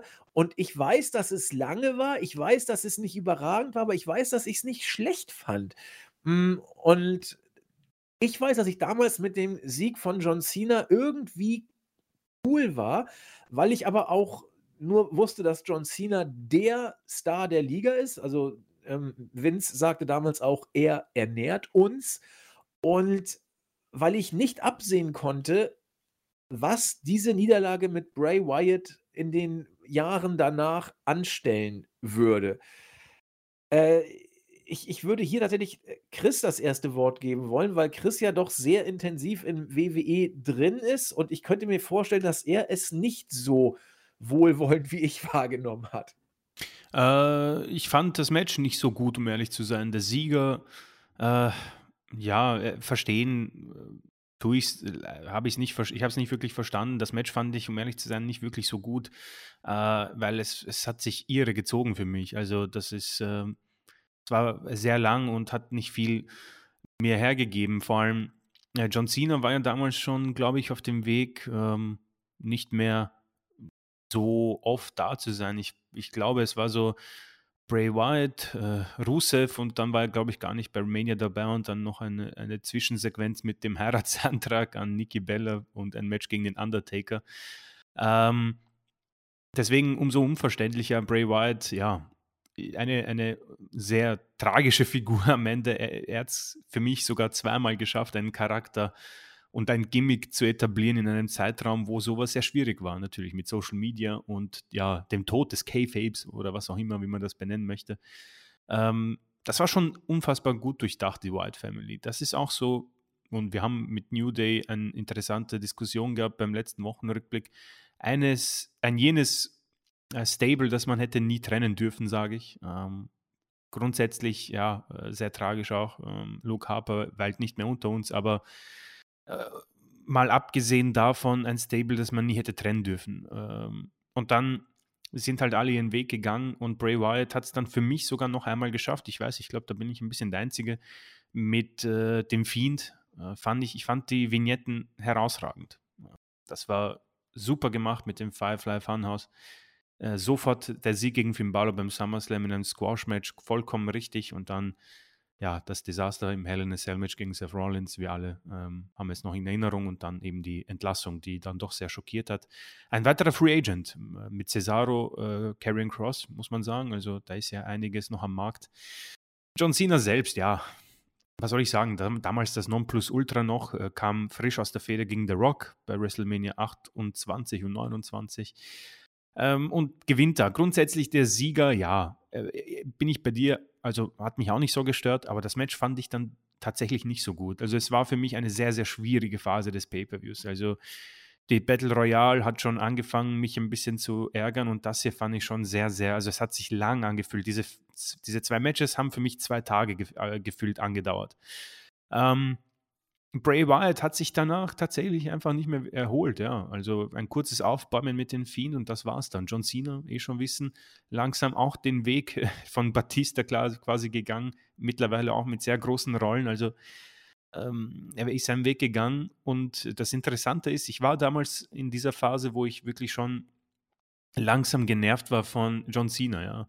Äh, diese Memes, John Cena wins, lol. Äh, ich habe das alles noch gut in, in Erinnerung mittlerweile als einer, der Raw schaut, äh, jede Woche, muss ich sagen, ich vermisse ihn ein bisschen, weil er einfach eine Promo hat, die tatsächlich Kevin Owens noch ein bisschen äh, oder äh, ihn äh, quasi parieren kann, aber er hat etwas an sich, wo die Fans dann auch mitmachen. Und das ist etwas, was ich auch gemeint, gemeint habe mit Daniel Bryan.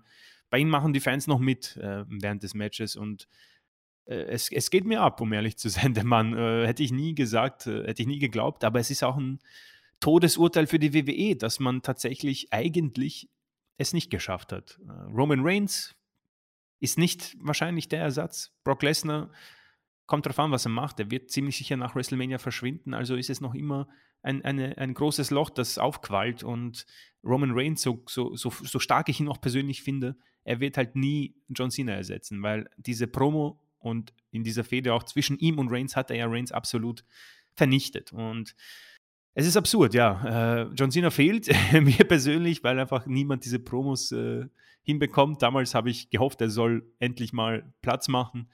Hat er nicht gemacht, sowohl für Wyatt nicht als auch für Rusev. Deswegen auch eine sehr spannende, sehr spannende Zeit nochmal rückblickend. Aber es ist für mich so das typischste John Cena-Match aller Zeiten. Also, wenn ihr dieses Match gesehen habt, habt ihr gefühlt jedes John Cena-Match gesehen.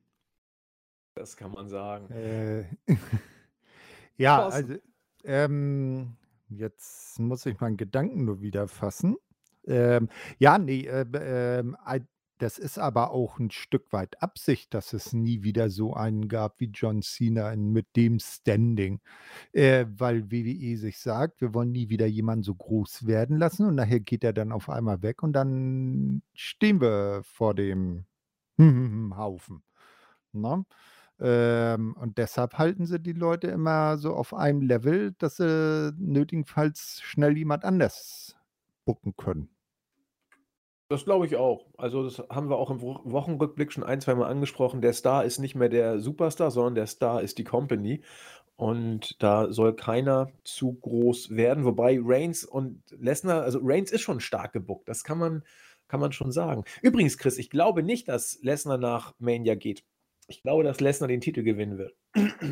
Glaubst du, er ist dann auch so regelmäßig dabei wie jetzt? Das weiß ich nicht, wie lange er noch bleibt. Aber ich glaube, wenn einer Reigns den Titel nimmt, dann wird es Lesnar mhm. sein mhm. und dann wird er ihn noch ein, zwei Pay-per-Views halten und dann holt Reigns ihn sich zurück oder irgendein anderer übernimmt ihn. Aber ich, ich glaube, du musst Reigns den Titel jetzt abnehmen und dann wird es Lesnar sein. Er, hat ja, glaube ich, auch viel Spaß. Vielleicht zahlt Vince ihm auch viel Geld und dann bleibt er noch ein paar Monate. Mhm. Aber das werden wir, wir da, bin, da, sind wir uns eh nicht so ganz grün, Chris und ich, was diese, äh, was dieses Booking bis Mania ja. angeht. Chris sagt, Reigns gewinnt, ich sage, Lesnar gewinnt. Wir werden äh, es sehen und am Ende gewinnt Hulk Hogan, weil er sich reinbuckt oder irgend, irgend so Mit blauem Auge kommt er. Genau.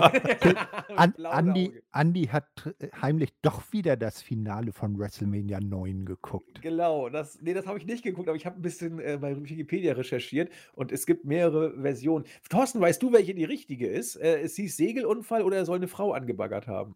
Nee, ähm, also das Ganze, jetzt kommt wieder der äh, wieder das Wissen. Ähm, es gab ja am selben Abend bei WrestleMania 9 ein äh, Tag-Team-Titel-Match. Money Inc. hat gegen die, äh, wie haben sie sich damals genannt? Äh, Mega Maniacs. Mega Maniacs, äh, Hulk Hogan und äh, Brutus Beefcake, Brutus Beefcake mit Gesichtsmaske, verteidigt. Und im Interview davor hatte dann ein IRS gesagt, hm, ihr werdet vielleicht bei Hulk Hogan was sehen. Tja, man sollte aufpassen, wenn man ins Gym geht was danach auf dem Heimweg passiert. Und dann hatte Hulk Hogan halt so ein fettes äh, blaues Auge.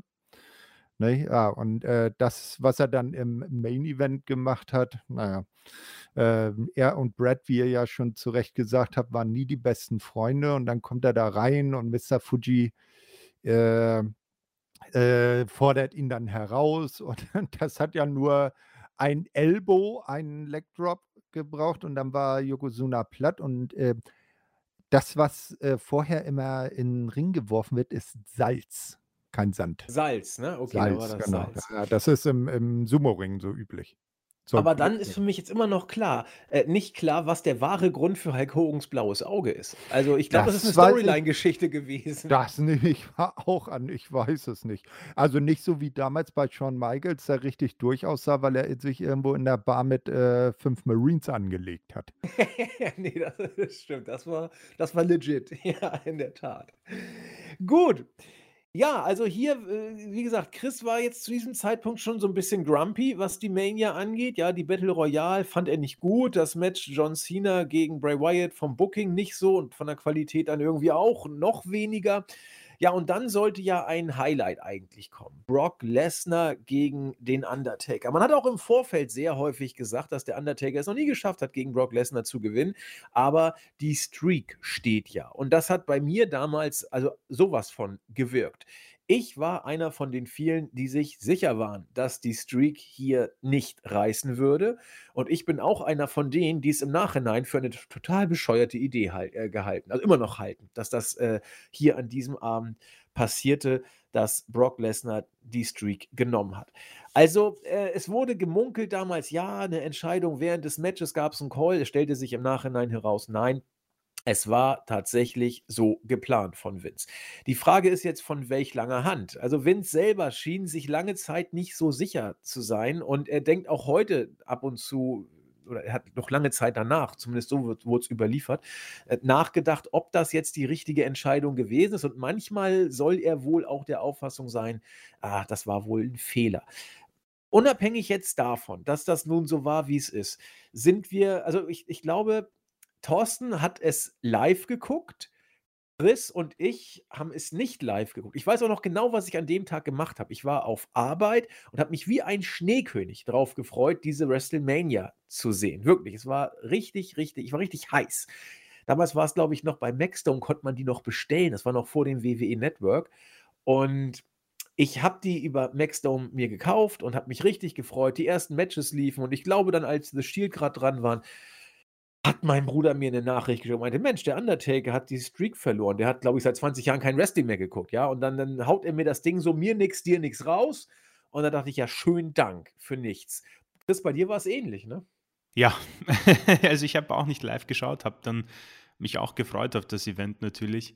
Und, ähm, es es war jetzt nicht mein Bruder, aber es war ein Freund von mir, der wirklich ewig kein WWE geschaut hat und es bei irgendeinem, äh, Zeitschrift gesehen hat, ja, Undertaker verliert und er so: „Wow, Alter, ist das nicht irgendwie voll krass, dass der bei Mania verliert?“ Und ich so: „Oh Mann, Kollege.“ Und deswegen kann ich das ich kann's deswegen auch nicht so mehr krass beurteilen, ähm, dieses Match. Keine Ahnung, was ich davon halten soll. Aber ja, es mir ging's ähnlich damals. Gut und Äh, ja, Thorsten, genau, ja. Ich hatte es ja, äh, live mit Freunden geguckt und bei uns war das genauso wie in der Arena, als dann der Three Count durchging, äh, haben wir uns auch nur angeguckt, konnten die, äh, Münder gar nicht mehr wieder zukriegen und, äh, das ist jetzt nicht wahr. Das ist so echt so ein Moment. Du weißt ganz genau noch, wo du warst, als die Streak vom Undertaker zu Ende ging. Stimmt. Ne? Ähm, eins möchte ich noch kurz anführen. Äh, vor dem Match wurden wurde ja die Hall of Fame, ähm, Class gezeigt. Und da möchte ich dran erinnern, äh, Headliner der, ähm, 2014er Klasse war ja der Ultimate Warrior, der ja leider 2 Tage später dann nach Raw gestorben ist. War war er war Mhm. wirklich 2014? Wieso komme ich denn auf Ja. 2015? Habe ich irgendwie falsche falsche Ne, ich abgespeichert. glaube, der ist der ist dann bei Mania inducted worden, hat dann noch bei Raw 'ne Speech gehalten, ist, äh, dann irgendwie raus und auf'm Parkplatz Ja, ich erinnere du hast recht, ich erinnere, dass er bei Raw noch aufgetreten ist und, ähm, krass, ich habe das irgendwie habe ich das, äh, falsch abgespeichert. Du hast recht, 2014. Ich dachte f 15. Stimmt, dann war das in der Tat. Und er sah auch bei der Hall of Fame, äh, äh, Einführung nicht gut aus. Also, der Kopf war doch recht rot und, äh, ja, das in der Tat. Stimmt, er hat er wer war denn noch da drin? Ich weiß das grade gar nicht. So die Äh, jetzt, wo wa du's angesprochen hast. ja, ich gucke mal eben. Äh, babam, babam, babam, ähm, Hall of Fame, Jake Lauda Roberts, Paul Ja. Bearer, Genau, da waren die Söhne dabei. Äh, oh Gott. Razor Ramon wurde auch eingeführt. Ja. Lita, ja, komisch, also da- schließt sich der Äh. Kreis, ne? Mhm. Das waren sogar noch relativ bekannte Namen. Jake Roberts, Paul Bearer, ja, gut, Mr. T, ob, ob das sein muss, die Celebrity Wing, Carlos Colon, Lita, Ray Ramon und der Ultimate Warrior. Krass. Also das, Razor Ramon hat sie nicht geheadlined? nee, der, der Nein. Warrior ist schon einen Ticken größer gewesen. Wow, okay. Der Warrior war ja mehrfach, nee, war er mehrfach oder einmal Nee, Champion? ein, einmal. Genau. Und Intercontinental Champion, aber zu einer Zeit, wo beides noch was wert war. Ja, nach WrestleMania 6 hat er beide Titel ja gleichzeitig gehalten. Er war ja das große, äh, der eigentlich größte Main Event von in der Mania History. Title for Title, Hogan gegen den Ultimate Warrior. Wie hieß es? The Ultimate Challenge. Und das war, das war auch groß. Ich weiß, dass das sehr groß äh, aufgezogen wurde. Hat auch funktioniert. Das war, war, war echt gut. Ja, das sollte so ein bisschen die Wachablösung einleiten, aber da hat jemand die Rechnung ohne Hogan gemacht. Und das ging dann alles kurze Zeit später wieder rückgängig. Ja, schon interessant. Also, das war eine ganz andere Zeit. Ja, das Match selber. Ich wollte nur, dass es vorbeigeht. Also, man muss auch sagen, das ist auch fies. Der, der, der Taker hat sich sehr früh während des Matches eine Gehirnerschütterung zugezogen und ich habe mir das nochmal angeguckt damals und ich konnte es nicht richtig rauskriegen, wo es passierte. Ha- Habt ihr es irgendwie mittlerweile jetzt in der Nachschau, konntet ihr es ausmachen oder habt ihr auch gar nicht so drauf geachtet? Muss ich gestehen, leider nicht. Also Okay. ich, ich, ich, ich habe geglaubt, das ist sofort beim ersten Ba- Back Suplex geschehen, äh, wo dann der Clothesline gefolgt ist und Taker ist dann quasi in seiner Manier stehen geblieben draußen und hat diesen bösen Blick in Richtung Lesnar gegeben, aber da wirkt er noch sehr, sehr gut, aber ich weiß auch nicht wo, ähm, um ehrlich zu sein. Das habe ich nicht erkannt. Ja, weil ich habe es noch rausgesucht und habe es auch nicht ausmachen können. Aber er hat eben dann einen Großteil des Matches unter diesem Eindruck dann geworkt und man hat auch richtig gesehen, Lesnar wusste teilweise nicht, was er machen sollte. Also äh, da fehlte dann die Feinabstimmung, da stand der Taker nicht immer richtig und dann haben sie da mal ein F5 rausgehauen, dann haben sie da nochmal einen Tombstone äh, genommen, was ganz schön gefährlich ist in dem Zustand. Und äh, ich dachte zuerst, dass der Taker da diesen Moment dann bei der Crowd noch ein bisschen wirken lassen will, aber der war alle. Der war vollkommen fertig und wusste auch gar nicht, was los war. Also, das war wirklich in, in jeder Hinsicht irgendwie eine komische Sache. Und jeder weiß, wie Thorsten so schön sagte, jeder weiß noch, äh, wo er war und was er gemacht hat, als diese Streak äh, ja, äh, auseinanderging oder gerissen ist. Und das Match war diesem Anlass nur in keiner Weise ja, äh, ist dem gerecht geworden.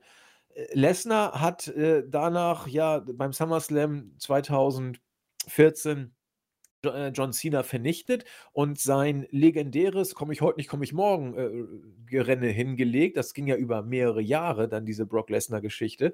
Aber dafür musste man ihn eben heiß machen.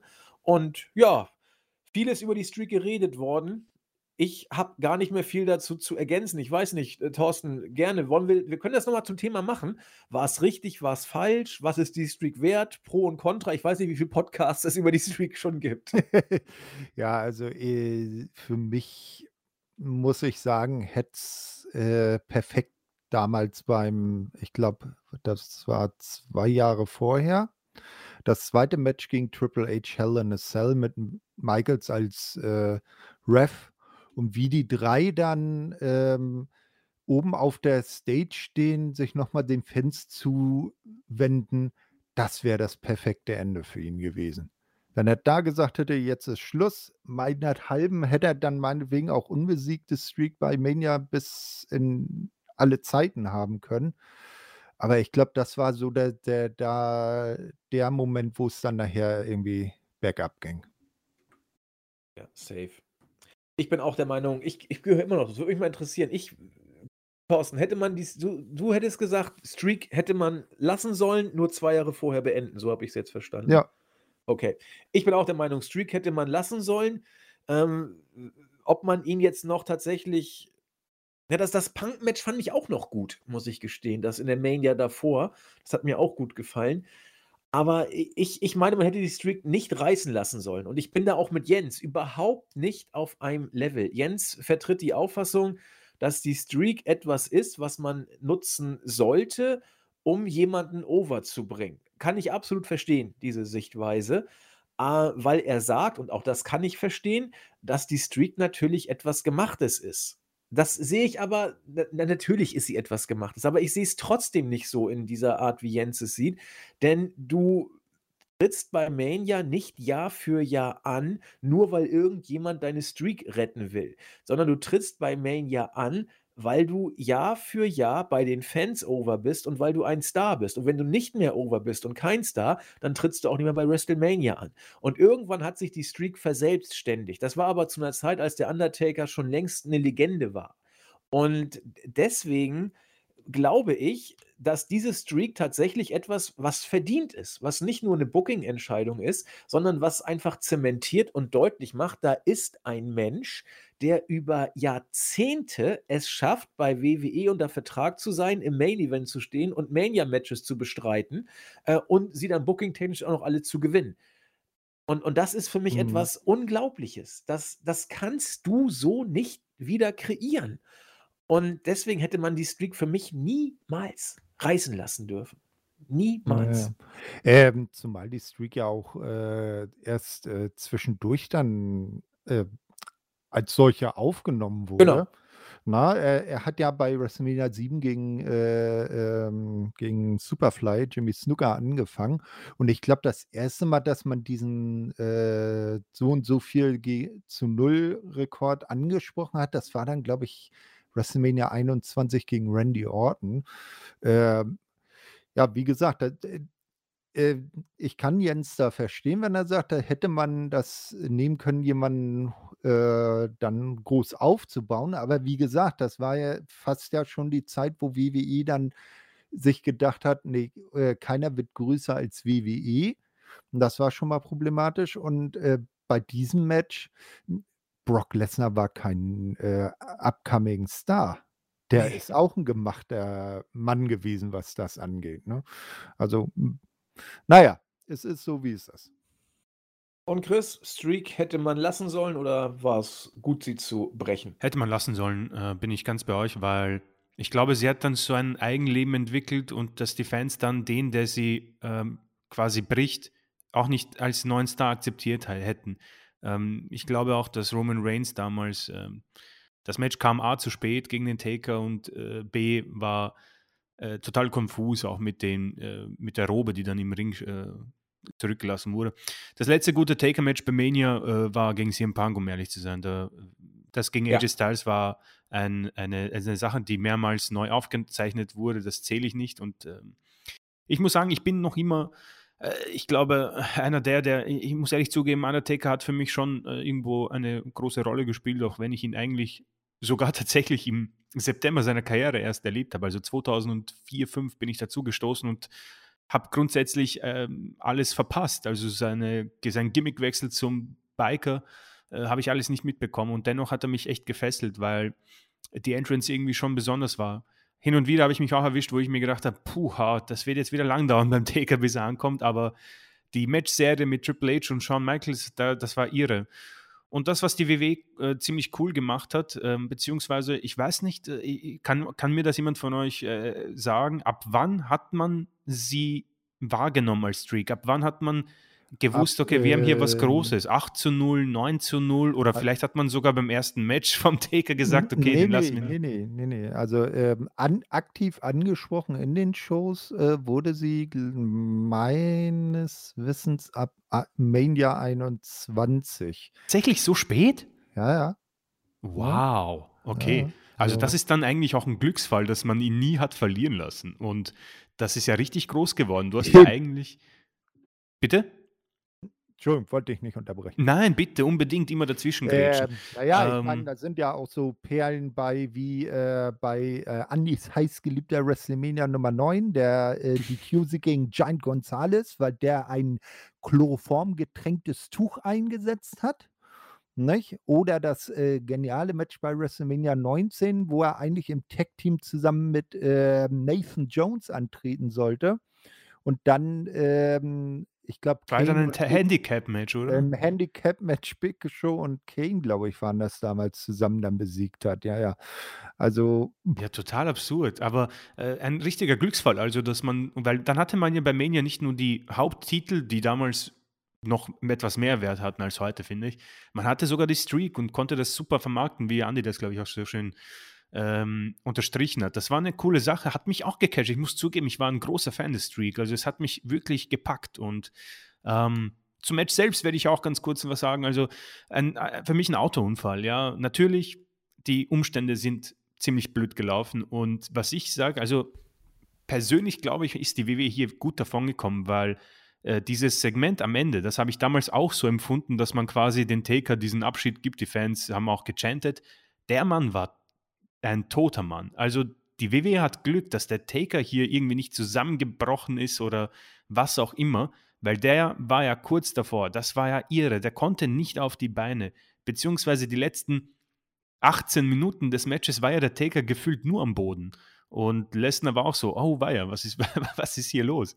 Ähm, also, das, wie gesagt, mir tut das unfassbar leid eigentlich, dass das passiert ist, weil ich hätte sehr gern gesehen, was man so geplant hat. Ähm, grundsätzlich ja, äh, auch ein interessanter Look vom Taker. Ich habe total vergessen, dass er sich die Haare da abrasiert hat.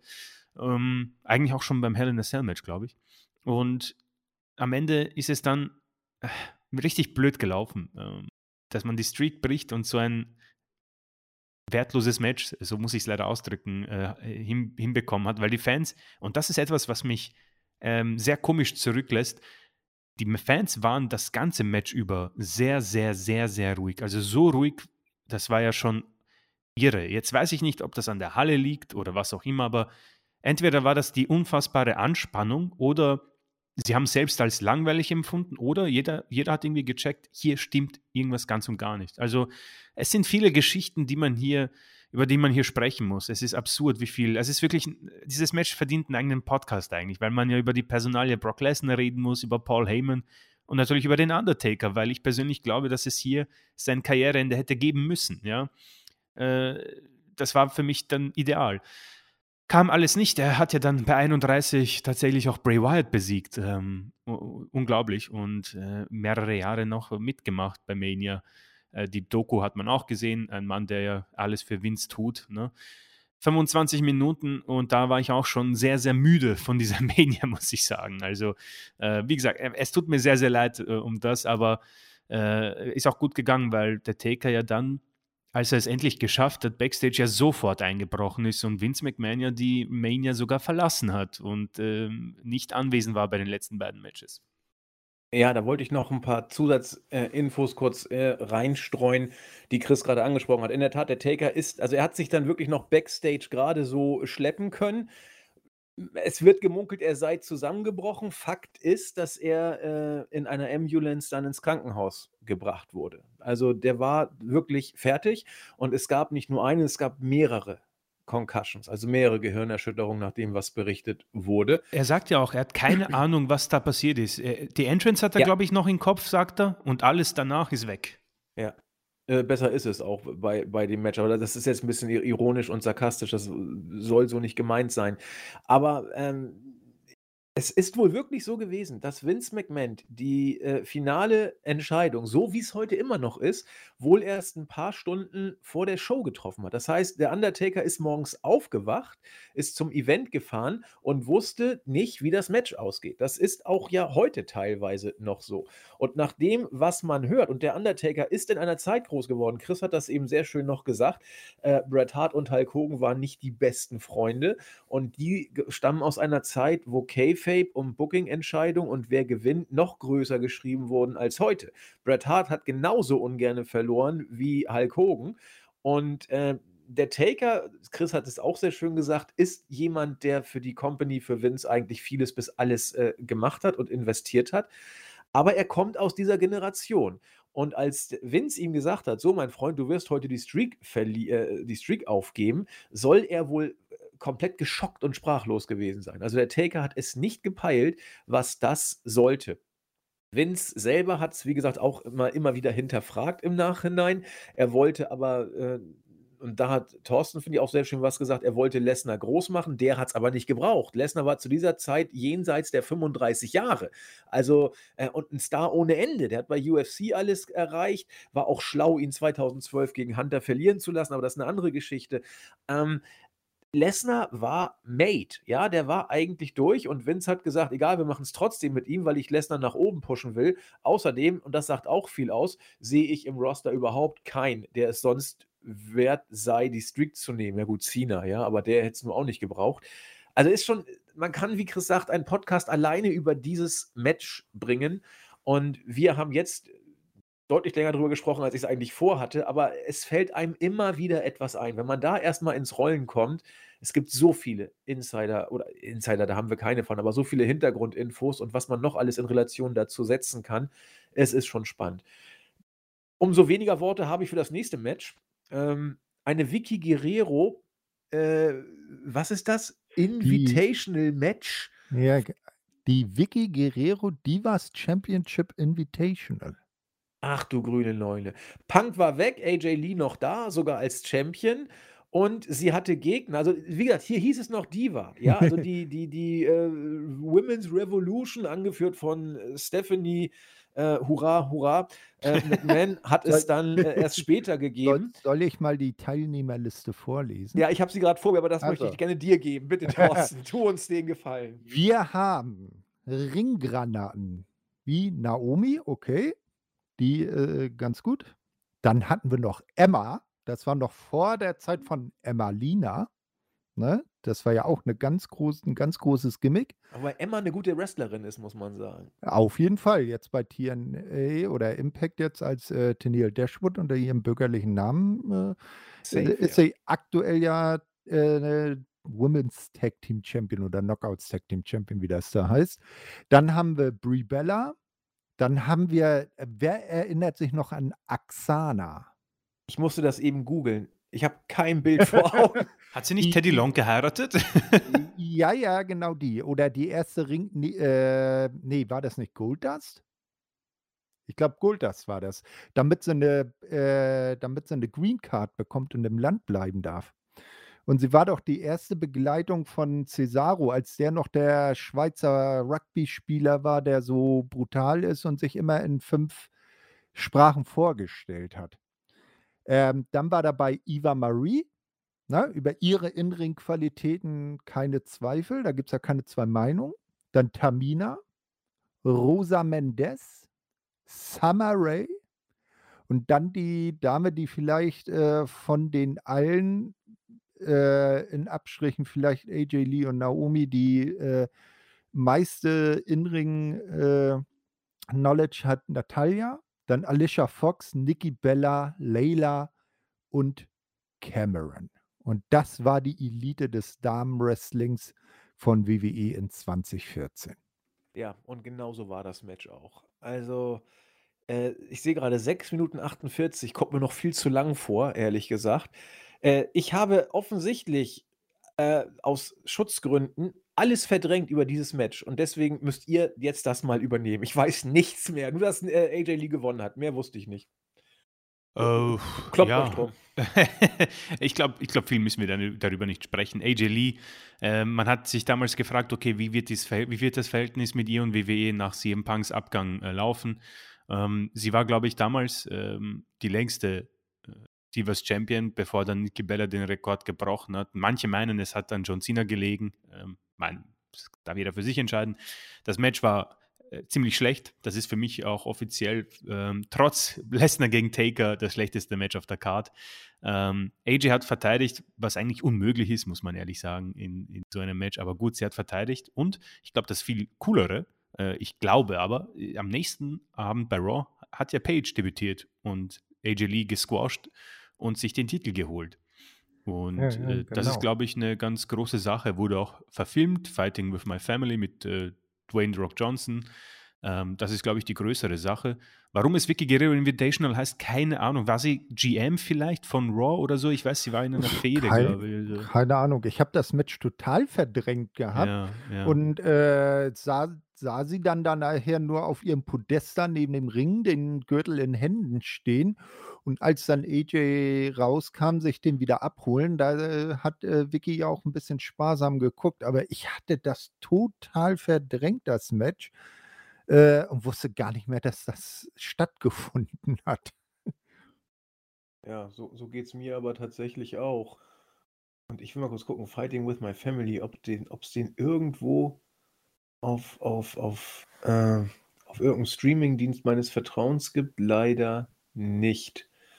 Oh, aber Vince Vaughn hat auch mitgemacht, sehe ich gerade. Dwayne Johnson, da sind ja doch ein paar naja, die, recht die, bekannte bei.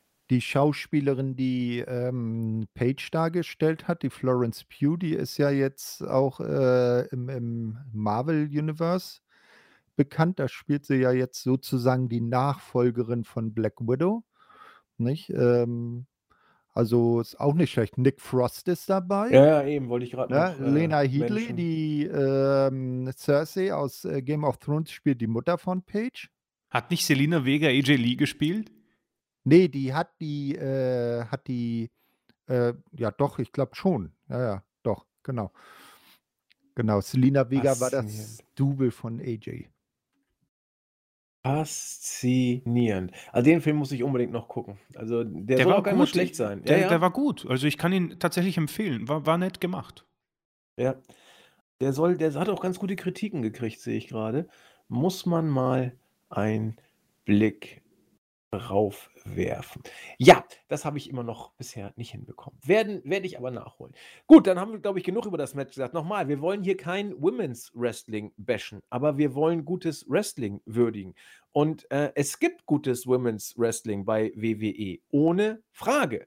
Aber es gibt eben noch besseres Women's Wrestling außerhalb von WWE und vor allen Dingen äh, gibt es kaum schlechteres Women's Wrestling als in der Zeit der Divas von WWE. Und damit glaube ich, habe ich über das Match jetzt auch genug gesagt. Ich habe gar keine Erinnerung. Kommen wir zum Main Event. Wir haben ja eigentlich auch schon über den Main Event recht viel gesagt, indem wir so ein bisschen äh, uns die Vorgeschichte angeguckt haben und auch die Nachwirkungen dieses Matches besprochen haben. Es war eben Batista gegen Randy Orton aus äh, den genannten Gründen. Batze gewinnt den Rumble. Randy Orton hatte äh, John Cena mehrfach äh, geplättet. Die ewig grüne Fehde. Gott sei Dank äh, haben wir sie seit längerem, ja, schon ganz lang nicht mehr, weil John Cena einfach nicht mehr da ist. Ja, Daniel Bryan hat dann äh, Triple H besiegt, stand damit auch im Main Event, war gezeichnet und ich, ja, wie gesagt, äh, Chris sagte, er ist immer hin und her gerissen, ob es der Main Event oder das erste Match war, was für ihn Match of the Night war. Ähm, für mich ist es irgendwie komisch. Ich fand das Main Event Match stärker. Match of the Night war für mich trotzdem der Opener, weil es mir eben persönlich etwas zu overbooked war. Also, wenn Daniel Bryan da mit seiner ähm, Schulterschleife da Armbinde reingeht und zwei topfitte Stars, Randy Orton als Champion und Bud äh, eben als äh, Rumble-Sieger da frisch reinkommen und dann kommt diese Underdog-Geschichte wieder raus ist okay, war in Ordnung gebuckt und äh, das Match war auch stark, ja. Also gerade so die, die, die letzten äh, zehn Minuten fand ich, die, die sind einfach richtig gut bei solchen Sachen. Wenn du die Nearfalls hast und ich habe sie alle gekauft, weil man eben, oder weil ich damit rechnen musste, dass WWE es wieder durchzieht bis zum Ende. Ja, also man war zumindest, Entschuldigung, ich muss immer auf mich beziehen, weil ich für andere nicht sprechen kann natürlich.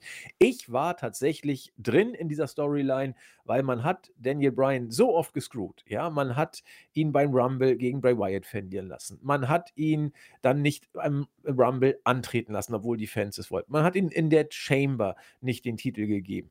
Man hat es eigentlich immer wieder B-Plus-Player-mäßig gebracht, sodass ich es ohne Probleme gekauft hätte, wenn jetzt, keine Ahnung, Batista das Ding gewonnen hätte oder sowas. Wäre alles möglich gewesen. Zumal der Run von Batzi ja auch noch lange nicht zu Ende war. Ja? Danach hat man Evolution ausgegraben und auf diese Weise das Ganze fortgeführt. Wobei fortgeführt ist natürlich Schwachsinn. Man hat sich mit The Shield angelegt von Seiten Evolution und Daniel Bryan hat den großen Gegner Kane bekommen. Ach, du grüne Neune. Und ja, wie gesagt, Match war super. Ich glaube, Melzer hat viereinhalb Sterne rausgehauen. Also der hat sich hier überhaupt nicht lumpen lassen. Und ich erinnere auch ein richtig, richtig starkes Match. Alleine ähm, mir etwas overbooked, als dann der Three-Count durchging, habe ich, und das haben wir auch schon oft angesprochen, den letzten wirklichen, ja, äh, die Halle kriegt, was sie will, dreht durch, alles ist eins und alles ist in perfekter Harmonie. Du hast deinen Mania-Moment. Äh, Brian war on top of his game, hat sich riesig gefreut. Die Fans waren dabei und ich sehe ihn immer noch in der Halle mit beiden Gürteln den Yes-Chant veranstalten. Das war richtig, richtig schön. Und ja, das letzte Mal, dass man so einen Moment bei WrestleMania gesehen hat. Zumindest habe ich es wahrgenommen. Vielleicht hat Thorsten noch mehr gesehen. Thorsten? Andere Momente dieser Art? Danach nicht mehr. Okay. Vielleicht Seth Rollins. Vielleicht Seth Rollins. Im ja, Jahr aber drauf. kommt auch nicht ran. Ähm, nee, äh, ich sag mal, ähm, solche Momente zumindest nicht bei Main Events. Ne? Nee. Nee, also äh, das war episch. Das war episch, das war so richtig schön, wie eine Mania zu Ende geht. Das war vergleichbar zum Beispiel damals mit äh, Mania 20 am Ende, als Chris Benoit den World Title gegen Triple H und äh, Shawn Michaels gewonnen hat und dann siehst du ihn und äh, Eddie Guerrero, damals WWE-Champion, bei Mania nach der Show im Ring, das Konfetti regnet und die beiden umarmen sich einfach. Das war geil. Chris. Ja, also das ist tatsächlich äh, einfach ein Moment, wo es kulminiert. Äh, eine Storyline, die, und ich gebe jetzt mal äh, einfach WWE die Props, ähm, auch wenn sie selbst das nicht eigentlich gebuckt hätten. Äh, eine Story, die kulminiert beim größten Event des Jahres äh, bei der WWE, WrestleMania. WrestleMania Main Event. Ähm, man hat ein tolles Match, man hat es auch in der Show aufgebaut. Ein, ein Star wurde geboren, Fans sind dabei, die Titel werden in die Höhe gestreckt und das, das Konfetti sprüht raus. Äh, nicht mehr ähm, gesehen seitdem, muss man sagen. Nichts kam annähernd heran. Wie gesagt, ich, ich fand den Rollins-Moment cool, aber es kommt auch für mich absolut nicht heran. Ein Moment, wo ich wirklich mich gefreut habe. Äh, Andi hat schon erwähnt, das danach war eine absolute, ein absoluter Autounfall, muss man sagen. Und äh, Brian musste auch kurzzeitig äh, wegen seiner Verletzungen und seine Probleme pausieren. Äh, Im nächsten Jahr hat er das Leitermatch dann gewonnen und wurde Intercontinental Champion, bevor er diesen Titel auch abgeben musste. Also furchtbare Zeiten. Äh, Batista, haben wir schon gesagt, Randy Orton damals ähm, hat sich echt fast gar nicht verändert, dieser Mann. Es ist absurd, der altert irre gut. Ähm, Wahnsinns-Move, richtig cooler Move. Die Batista RKO-Bomb durch den Tisch. Da hat, glaube ich, Orton sogar das meiste abbekommen. Sah richtig fies aus. Ähm, und ja, ich gebe diesem Main Event heute mal das Match of the Night, wenn wir irgendwann in 40 Jahren das Event nochmal reviewen. Vielleicht ist es dann der Opener. Aber das hat dann nochmal versöhnlich die Mania, also dies, da sieht man mal, was ein Main Event ausmacht. Ja? Ein Main Event, egal welcher Pay-Per-View, kann nochmal das ganze Bild ähm, retten, weil für mich muss man sagen, diese Mitte es absolut kaputt gemacht hat, eigentlich meine, meine Erinnerungen und äh, wurde mir nochmal vor die Augen äh, klar, wie, wie, wie grauenhaft für mich die Mitte dieser Card war. Es ist absurd. Und Opener und Main Event retten die Show und bringen sie auf ein sehr schönes grünes Licht, muss ich sagen. Ähm, toller Moment, werde ich auch nie vergessen und kann kaum glauben, äh, äh, wo wir uns äh, jetzt befinden, all die Jahre später mit äh, Daniel Bryan, der im Moment bei All Elite Wrestling äh, wrestelt. Und ähm, das hätte mir jemand damals gesagt, oh, äh, apropos, es wird eine Company geben, die wird WWE Konkurrenz bieten und auch äh, genug Geld haben, damit man das nicht nur als Witz ähm, abtarnt. Hätte ich dich ausgelacht, ja, und jetzt ist das alles Wahrheit. Mittlerweile die Titel auch ähm, beide nicht mehr da, äh, muss man sagen. Für mich ist vielleicht eine kleine Sache nebenan, äh, dann bin ich eh schon ruhig. Äh, der World Heavyweight-Titel hat einen großen Platz für mich im Herzen, äh, sieht unfassbar cool aus, sieht einfach ist mein Lieblingsgürtel von, von allen Zeiten. Ähm, den Spinnerbelt von Sin habe ich auch ganz gut gefunden, habe ich gemocht, aber dieser World Heavyweight-Titel, den vermisse ich so sehr und äh, muss ehrlich zugeben, dass die heutigen Titel grauenhaft ausschauen und sehr, sehr uninspirierend. Ähm, aber gut, das ist etwas Unwichtiges, aber sei hier auch noch erwähnt. Ähm, trotzdem, toller äh, Abschluss einer dann doch äh, ganz ordentlichen Mania. Ja, muss muss man mal schauen, wie das ja jetzt dann dieses Jahr geht. Also, wenn es beim, äh, Champion versus Champion, Title for Title Match, äh, 'n eindeutigen Sieger gibt, der beide Titel hält, ob sie dann irgendwann die Titel wieder äh, dass er einen abgibt Oder ob es dann so passiert, wie es ja damals war, ähm, ja 2002, als Brock damals als WWE-Champion, als Unified WWE-Champion, nachdem, äh, oder ja, da war es schon WWE-Champion, als äh, Jericho ja im, im Dezember zuvor den WWF und den WCW-Titel vereinigt hat zur Unified WWE Championship und Brock die dann irgendwann gewonnen hatte äh, und dann exklusiv zu SmackDown ging. Und dann hatte ja Eric Bischoff dann Triple H bei Raw den großen goldenen Gürtel als World Heavyweight Championship zugestanden. Äh, da bin ich jetzt auch mal gespannt, wie sie das dann bei WWE dieses Jahr regeln. Ob es dann wieder einen WWE-Titel gibt oder einen Universal-Titel und dann gibt es einen neuen dazu oder ob sie die beiden, die es jetzt gibt, dann wieder separieren. Ähm, wird spannend. Die, die News in dieser Richtung sind Stand jetzt, dass Vince nicht vorhat, einen einheitlichen Titel zu machen. Er wird sie beide als separate Titel laufen lassen, sodass man dann sie auch beide wieder verteidigt. Ich glaube, Rawlins hat das damals ja auch mal gemacht als US-Champion und, und, und äh, World-Champion. Also muss man mal gucken. Stand jetzt hat Vince vor, zwei Champions, äh, zwei, ah, zwei Gürtel separat laufen zu lassen, die nur temporär von einer Person gehalten werden. Aber bei Vince weiß man, dass das, was heute gesagt ist, morgen nicht mehr gelten muss. Ne? Und vor dem Hintergrund schauen das wir mal. Das weiß er ja selber nicht. Genau. Ja, interessant in der Tat. Chris hat schon gesagt, was so äh, seitdem passiert ist. Ja, also Daniel Bryan ist bei AEW. Triple H ist froh, dass er noch lebt, muss man äh, sagen. Stimmt, ja. Und wir hatten kurz, also das war mein allererster Podcast, den ich überhaupt gemacht habe hier für WI im Juni 2014.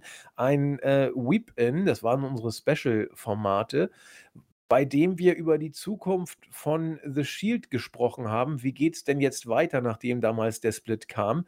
Und wir haben eigentlich, also ich hatte am meisten Angst um Seth Rollins irgendwie und hatte Angst, dass Roman Reigns wie ähm, ein äh, John Cena 2 werden könnte. Und Dean Ambrose hatte ich eigentlich gar keine Sorgen. Und wenn man sich jetzt anguckt, was in diesen acht Jahren gelaufen ist, sind sie eigentlich alle ihre Wege gegangen. Klar, Roman Reigns wurde gepusht ohne Ende und wurde auch oben gehalten, sodass der Vergleich mit John Cena gar nicht so abwegig war. Rollins performt immer auf einem hohen Level und ein Star-Appeal hat er auch. Und Dean Ambrose äh, ist jetzt bei AEW und äh, spielt da auch eine ganz große Rolle. Also, das fand ich schon interessant, wie es bei denen weitergegangen ist. Keiner war auch nur eine Sekunde gefährdet im Mittelmaß. Ja gut, Dean Ambrose eine Zeit lang, weil er aber auch echt Schrott gebuckt wurde und auch nicht sich immer angestrengt hatte teilweise. Da gibt es interessante Matches, so aus so 2017, 16, 17 hatte Ambrose keine gute Phase teilweise. Und ja, Brock Lesnar ist, was man, man will es kaum glauben, äh, Face und Superstar der Liga. Das ist auch interessant mit äh, 44, 45. Batze ist Superstar in Hollywood, Randy Orton hat Spaß, Daniel Bryan ist auch bei AEW. Also ist schon interessant, ja. Also John Cena ist Schauspieler geworden, Batze, Batze ist Schauspieler geworden. Ist schon interessant, wie sich entwickelt hat. Ähm, ja, das war's zu dieser WrestleMania. Wir haben, glaube ich, auch schon die danach folgenden Geschichten alle erzählt. Ja, The Shield wurden gesplittet nachher. Das haben wir alles schon besprochen. Ich habe tatsächlich nichts. Chris, hast du Zusatzinfos oder, äh, Entschuldigung, äh, Thorsten, hast du Zusatzinfos oder Chris, hast du noch irgendwas, was äh, dir von Anfang an hier auf der, ähm, auf der Leber liegt? Dann äh, haut noch mal ordentlich raus, weil ich bin tatsächlich schon fertig. Nö, ich habe nichts. Ähm, grundsätzlich ja. Es ist vielleicht so eine, eine Ära, äh, wo ein paar Dinge zu Ende gingen. Also nicht nur die Streak, ähm, aber ja, John Cena hat langsam abgedankt. Ähm, man hat sich gefragt, was passiert mit dem Undertaker. Das alte WWE-Logo wurde ersetzt, glaube ich, beim, beim, beim SummerSlam oder so. Das war dann Geschichte in dem Jahr. Die Titel ähm, sind Geschichte gewesen. Die wurden ja dann von Brock nach seinem Sieg gegen John Cena ähm, quasi, da wurde der World Heavy-Titel dann war, äh, quasi aufgelöst. Ähm, das WWE-Network ist äh, etabliert worden. Also es war schon eine große, äh, große Zeit eigentlich, muss man sagen. Man hat ja geglaubt, die WWE geht jetzt einen neuen Weg, aber ja, es gab diese unsägliche Authority-Storyline mit Seth Rollins danach. Das war so unfassbar mühsam. Ähm, aber es war, das ist das Einzige, was mir noch einfallen würde. Ähm, um Aber ehrlich zu st sein. stimmt schon. Also auch auch Daniel Bryan nach der Verletzung ist nie wieder auf dieses, äh, Level Nie, dieser nein. WrestleMania ähm, Road to WrestleMania und WrestleMania gekommen. Das das passt schon, was du sagst. Auch The Shield wurden gesplittet und gingen eigene Wege. Die Wyatt Family, äh, versank dann nachher so 'n bisschen in der Mittelmäßigkeit, nachdem der Hokuspokus kam. Also auch Bray Wyatt war eigentlich auch hier erledigt, wie wir schon gesagt haben. Bray Wyatt und die Wyatt Family, die danach Entschuldigung, davor, ich habe es gecheckt, diese, äh, Shield Wyatt Family Matches waren im Vorfeld zu WrestleMania. Und, ähm, das erste Match hat auch die Wyatt Family gewonnen beim Pay-per-View. Das ist also bei der Chamber. Das darf man auch mal, ähm, erwähnen, dass man sieht, okay, man hätte da richtig was aus der Wyatt Family machen können. Und sie waren genau wie The Shield, sie waren auf dem Peak ihrer Karriere und es hat sich tatsächlich einiges geändert. Es es was folgte denn? Es folgte die Rollins-Storyline, bei der alles mehr oder weniger ätzend war, bis auf Rollins selbst. Der hat richtig gut performt, finde ich, immer wieder im Ring. Ähm, es kam der Lesnar-Run, der sehr viel, ja, für Unmut gesorgt hat. Und, ähm, ja, in der Midcard ging es drunter und drüber wie immer. Also, da war auch nicht wirklich viel Konstanz. Eigentlich eigentlich hat man's so richtig versaut, oder? Wenn man Ja. sich vorstellt, äh, Wyatt Family, 3 gemachte Superstars, The Shield, 3 gemachte Superstars, Page, ein gemachter Superstar. Ähm, äh, man hat grundsätzlich, äh, Seth Rollins im nächsten Jahr, man hat tatsächlich es kurzzeitig geglaubt, okay, die WWE geht den richtigen Weg und die neuen Stars werden jetzt aufgebaut. Aber man hat alles fallen lassen, alles und jeden und hat einfach in der Zeit Brock Lesnar 4, 5 Mal den Titel gegeben. Man hat Goldberg zurückgeholt, ihm 2, 3 Mal den Titel gegeben. Man hat den Undertaker zurückgeholt. Man hat Triple H immer zurückgeholt. Man hat Batista zurückgeholt. Also man hat das total versaut, diese 8 Jahre, die äh, das nun her ist. Aber man war auf einem super Weg, diese Stars alle zu etablieren und auf ein neues Le Niveau zu kommen, auf ein Level, das endlich mal ähm, anders ist, erfrischend ist. Und äh, im Nachhinein muss man sagen, ähm, hat man es bei niemandem durchgezogen, oder? Bei absolut niemandem. Bei Reigns. Bei Reigns, ja. Bei Also, Roman da Reigns. kann man jetzt nur wirklich keinen Vorwurf machen, dass man da nicht beharrlich war, ja. Das stimmt. Da muss ich sagen, äh, Kudos WWE, ein Mann hat man geschafft, overzubringen. Ja, und Brock war eh schon over. Also, das da brauchst du nichts zu machen, ne? Der Streak-Taker. Ja, gut, ja, Randy. Randy war aber auch schon Randy. Also, da da hat sich auch nichts mehr getan. Randy ging als Champion in die Mania, ja, also was willst du denn da noch groß pushen? Also, der war made. Ja, das war unser kleiner Rückblick in die Vergangenheit. Ja, äh, vielen Dank an Thorsten, der uns dran erinnert hat. Ich hatte es tatsächlich gar nicht so richtig aufm Schirm und wäre sonst wieder wieder erst drauf gekommen, wenn's zu spät gewesen wäre. Aber Thorsten mahnte den Flashback an und deswegen haben wir's auch jetzt alles hinbekommen. Wir wünschen euch viel Spaß für die diesjährige WrestleMania. Ihr habt ja 2 Tage und wie immer wird viel drumherum stattfinden. Es ist ja jetzt alles wieder coronamäßig, im Moment zumindest, so, dass, ähm, man die Stadien wieder voll hat. Die Fans sind da und dann auch die WrestleMania wird auch groß, wenngleich sie bis zum Ende nicht ganz ausverkauft war. Inwiefern sich da noch etwas tut, müssen wir abwarten. Wir haben den Podcast ja ein paar Tage vor dieser Mania Week aufgenommen. Da auch schon keine großen Schlussworte mehr waren, komme ich jetzt zur Abmoderation. Wünsche euch Gesundheit, viel Spaß bei WrestleMania. Bleibt dem Wrestling gewogen, bleibt vielleicht auch gerne mal uns gewogen. Wir freuen uns auf euch und auf das nächste Mal. Und in diesem Sinne sagen Tschüss, der Chris. Der Thorsten. Und der Andi. Bis denn. Tschüss. Ciao.